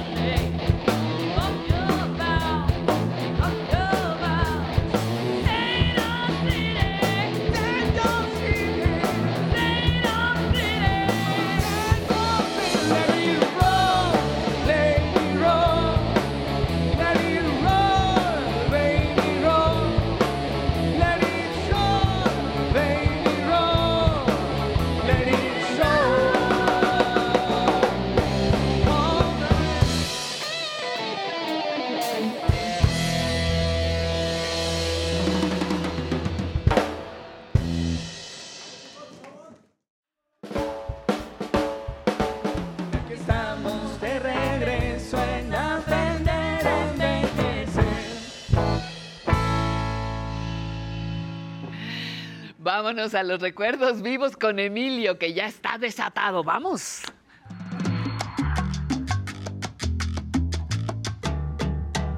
Por aquello de que dije que las abuelitas llegamos a usar minifalda y los abuelitos melenas allá en los 60, se- cuando no se usaba. Y ya eso te, ¿qué dijiste? Ya me revoloteó la, ¿Cómo? la memoria con muchos Yo recuerdos. estrenaba en México y ¿Tú bailaba estrenabas? las canciones de los Beatles. Ay, no me digas. Sí. Y te tocaron las chicas con minifalda. Mi mujer usaba minifalda, por eso me Pues casé sí, con claro, ella. por- No, no, claro. Ahí Hombre, está. En los 60 era fantástico eso. Pues claro, Nada más eso nos tocó a Sí, nosotros. sí, Ahora lo que veo en Insurgentes son mujeres con brasier, fíjate. Eso sí, eso sí es una cosa muy moderna. Emilio. Pues, pero bueno, es lo que Emi- veo. sí, claro, que se me olvidó que no te bueno, debo preguntar Pero lo que bueno, ves. mira, alguien que también ha haber bailado los Beatles Ajá. es una gente de la que vamos a hablar el día de hoy. El día de, pero no es Pablo de quien voy a hablar también. No, el gran Álvarez Bravo. Álvarez. Ah, pero Manuel. es que nos dijeron que, bueno. No, no, no, claro. Voy a platicar sobre Álvarez Bravo con, Con Pablo, Pablo Ortiz, Ortiz Mona- Monasterio. Ah, Pero Álvarez fantástico. Bravo llegó a los 100 años, más de 100 años. 100 años y 5 meses, tomando fotografías. Con minifalda y con brasier, de Claro, cualquier y- forma. Digo, ya, ya. Bueno, ya. Ya. Bueno, entonces, ¿qué? ya vamos a entrar. No, bueno, vamos a platicar de- sobre el gran, gran, gran, gran fotógrafo mexicano, Manuel, Manuel Álvarez, Álvarez Bravo. Bravo, en voz de otro en- gran en voz de fotógrafo. otro gran escritor. Mira, una cosita. Tanto tu maestro, Florisolea, como él, fundaron el Centro de la Imagen. Sí, nada más. Ellos, él Nada y Florisolea. Porque el maestro nuestro era gran fotógrafo. Yo tengo fotos que me tomó a mí. Flores Olea, un recuerdo al, al maestro que está por allá. Ya se me están ocurriendo preguntas, pero mejor vamos a ver. Vamos, el- vamos a ver, vamos a ver el video, por favor, acompáñenos, creo que es ver, mejor. Era economista este, Era- pero se volvió fotógrafo. a Muy bien, vamos a ver. Perfecto. Yo me metí a, a hacer fotografía, aunque estudié economía, la verdad me interesaba, me gustaba, me profundicé en el tema llegó un momento en donde cuando terminé economía decidí que quería dedicarme a la fotografía y que en México no había espacios formales para estudiar la fotografía. Vendí mis cachivaches, un cuarto oscuro que tenía, todo lo que pude, y me fui a Londres un poco ah, a buscar eh, conocimiento, a crecer en medio de la fotografía. Pasé varios años ahí y ahí tuve el privilegio de conocer a don Manuel, que inmediatamente fue amable, simpático, le dio gusto que un mexicano de repente apareciera, a echarle porras y tal. Y ya en ese momento don Manuel eh, era un hombre mayor, tendría alrededor de más de 70 años, y es a partir de ahí, a partir de los 70 que eh, tuvo un reconocimiento internacional bestial. O sea, todas las grandes capitales de Europa, del mundo desarrollado, y en eso meto Japón, Tokio, todos hicieron grandes exposiciones, grandes libros. En México nos vimos más lentos, por eso mismo que tú apuntas de, de- cómo, cómo, cómo hacer, cómo reconocer a los grandes talentos. Y no es hasta que vienen de regreso y de repente nos enteramos por el New York Times que la exposición de Manuel Álvarez Bravo se presentó en el MoMA, en el Museum of Modern Art de Nueva York, que todo el mundo decimos, ¿cómo? Vamos a comprar un don Manuel Álvarez Bravo, este es un gran artista, pero ¿cómo? Si toda la vida lo hemos visto, ha, sido- ha estado contra nosotros. Bueno, tenemos parte de eso en, en- en nuestra haber cultural, que no es un asunto positivo. Y don Manuel, la verdad, le tomó muchísimos años llegar a ese reconocimiento. O sea, si eh, yo de ver la entrevista formidable que le hiciste y, de recordarme todas esas anécdotas de cuando empezó a, trabajar ahí muy jovencito en contaduría, en hacienda, y, y- y bueno, él sin duda alguna lo que le interesaba era la fotografía, pero pues tenía que trabajar de algo, y así lo hizo, lo hizo casi toda su vida. O sea, de la fotografía él no recibió recursos hasta muy avanzada edad, ¿no? El tipo fue perseverante y le tuvo fe a su trabajo y a pesar, tuvo un reconocimiento muy importante en México, que es, este, yo no sé si esto se vea bien o no, pero es este primer libro cuando él entra a la, a la Sociedad de Arte Moderno, es un clásico, se, se imprimió con tres fotografías, aquí está su retrato, aquí está su retrato, se imprimió con tres originales fotográficos y el otro día vi en internet que, val- que ofrecían 8 mil dólares por el libro. O sea, en realidad, eh, claro, 8 mil dólares con este, la, la, con las fotos originales. Mi copia no tiene las fotos originales, para mí el libro me gusta igualmente. Es interesante este libro porque aquí está la foto que vio André Breton y que le fascinó. Es la, se llama Parábola Óptica y entonces era uno de estos este, establecimientos de óptica donde se iban a comprar los anteojos a principio del siglo en México y él decidió imprimir al revés el negativo. Entonces todas las letras, todos los letreros, que hay varios, se ven al revés y entonces tiene parábola óptica, le puso los títulos y eso lo cuenta y lo dice fabulosamente Octavio Paz, son maravillosos. En este caso, este, mostramos aquí la famosa este, fotografía de don Manuel que está tomada allí mismo en el... En San Carlos, en la azotea de San en la Carlos, azotea sí. de San Carlos, que se llama La buena fama durmiendo, ¿no? Que de alguna manera alude a ese dicho popular de hazte de buena fama y échate a dormir. Y don Manuel, con su acierto político, político, poético, pero Poético, también político, ¿eh? fue un hombre fino toda su vida. Pero estaba hablando de la poética de don Manuel, la buena fama durmiendo, ¿no? Como, y, es esta mujer que de alguna manera alude a, bueno, yo pienso desde el volcán, desde la, la volcana que le dicen en la zona, ¿no? El Iztaccíhuatl, y pienso en la madre tierra y en tantas cosas, pero en realidad es una fotografía que le encarga por teléfono a André Breton y le dice, quiero que usted, maestro, estamos hablando de los 30, ¿no? Este, eh, ust- el final de los 30, quiero que usted haga la portada del catálogo del surrealismo. En francés, don Manuel ahí con su francés dijo, bueno, pues órale. E inmediatamente dijo, vamos a hacerla. Él trabajaba en la Academia de San Carlos, ahí había una modelo, que es esta mujer Alicia, le pidió autorización que si ella posaría para él, le dice que sí, le llama al doctor Marín, que era el cuñado de Diego, que era su amigo, y aquí vemos al doctor Marín este, que está vendando eh, a, a la modelo, a Alicia.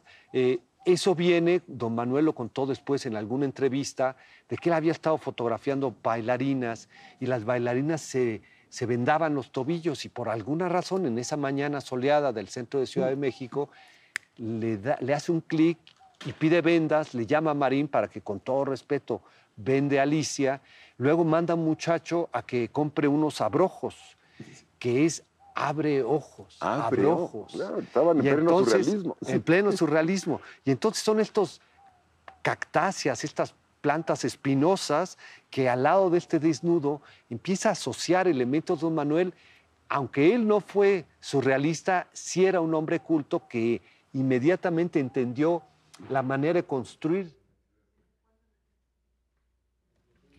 Fíjate, fíjate cuánto, cuánto hay en esos testimonios. Y yo te decía, los libros que fueron divulgadores de varios artistas, varios fotógrafos mexicanos, creo que era una colección de la CEP. De ya la por CEP, ahí, por ahí vamos a, a- a saber, pero bueno, cuánta cosa hay que compartir. Pues bueno, nada más te aviso que ya mi archivo ya está en el, en el canal. 11. Ya lo trajiste. Ya lo, tra- lo van a clasificar, pero ya está aquí.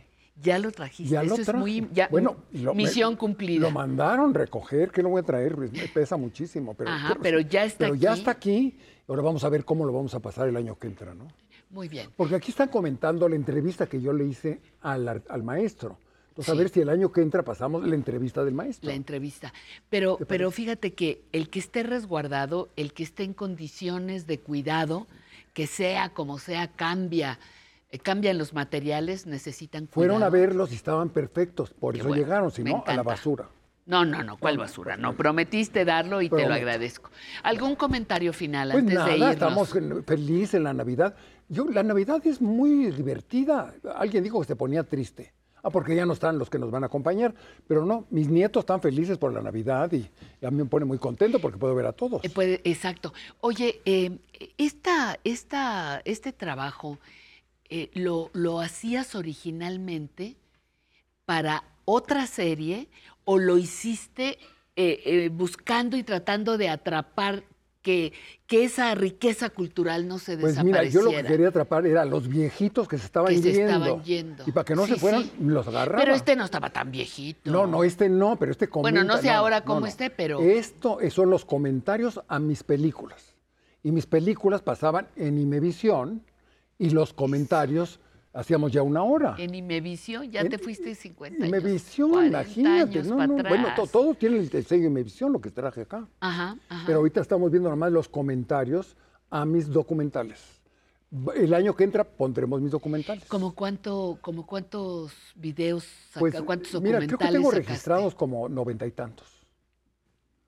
Grandes personajes de nuestra Puros cultura. grandes personajes y muy grandes. Digo, ¿Quiénes? Y grandes de edad y De- grandes de, Sí, de grandiosos. claro. Pero ¿quiénes, ¿quiénes recuerdas? Pues mira, Antonio Ortiz Mena, por ejemplo. Sí. Este, a Lupe Marín. pues, Que ya lo hemos Bueno, tenido a su, aquí, a su ajá. papá no, porque él ya se había ido. No, pues no. No, pero puro gente de enorme edad, ¿no?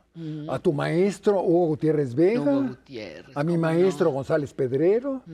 A Flores Olea. Yo tengo muchísimos. Muchos maestros nuestros. Y, y fíjate que fueron tendiendo la, el tejido, valga la, la expresión, donde, donde se ha seguido construyendo el país. Claro. Esos, esos, todos esos hombres y muchos de los que nos has presentado son pilares de la cultura mexicana. Pilares de la cultura. Afortunadamente capté a algunos de ellos. Pues nosotros seguiremos captando aquí. Pues aquí y- nos veremos. Y seguiremos captando con tu sección y, muy feliz agradecido. Navidad. Nos daremos el abrazo y todo la semana que la entra semana porque que- vas a venir. Claro que sí. No te quiero No, romper no, la no, ilusión, pero aquí vamos a estar. Aquí estaremos. eh, sábado, no, domingo 24, domingo 31. Por supuesto que Claro. aprender a envejecer va a continuar. He aprendido a ¿Estarás de trabajar los acuerdo? Domingos, ya te Eh, dije. Eso es muy Esto lo saludable. aprendí contigo. Para que no haya Sí. malos pensamientos. Para que no ¿eh, querido? Bueno, muy bien. Pues ahora es el momento. Tenemos un, un mensaje especial para, para todos ustedes, sobre todo para el público que nos sigue. Antes de irnos, queremos compartirle la siguiente información. Si cumplen, fíjese, ponga mucha atención, si cumplen 65 años entre el primero de noviembre de 2023, o sea, hace casi un mes, y el 30 de junio del 2024, pueden registrarse ya ahorita para ser beneficiarios de la pensión para personas adultas mayores. El registro se llevará a cabo en todo el país entre el 4 y el 23 de diciembre. O sea, estamos justamente en fechas. Las personas interesadas deberán acceder con su CURP a la página oficial de la Secretaría de Bienestar que aparecerá en pantalla, lo deben estar viendo ustedes por ahí y ahí mismo van a encontrar fecha, hora, ubicación de los distintos módulos del bienestar a los que podrán acudir, así como los documentos que tendrán que llevar para realizar el trámite. Hay más de 2.000 módulos disponibles en horario de lunes a domingo, de 10 de la mañana a 4 de la tarde.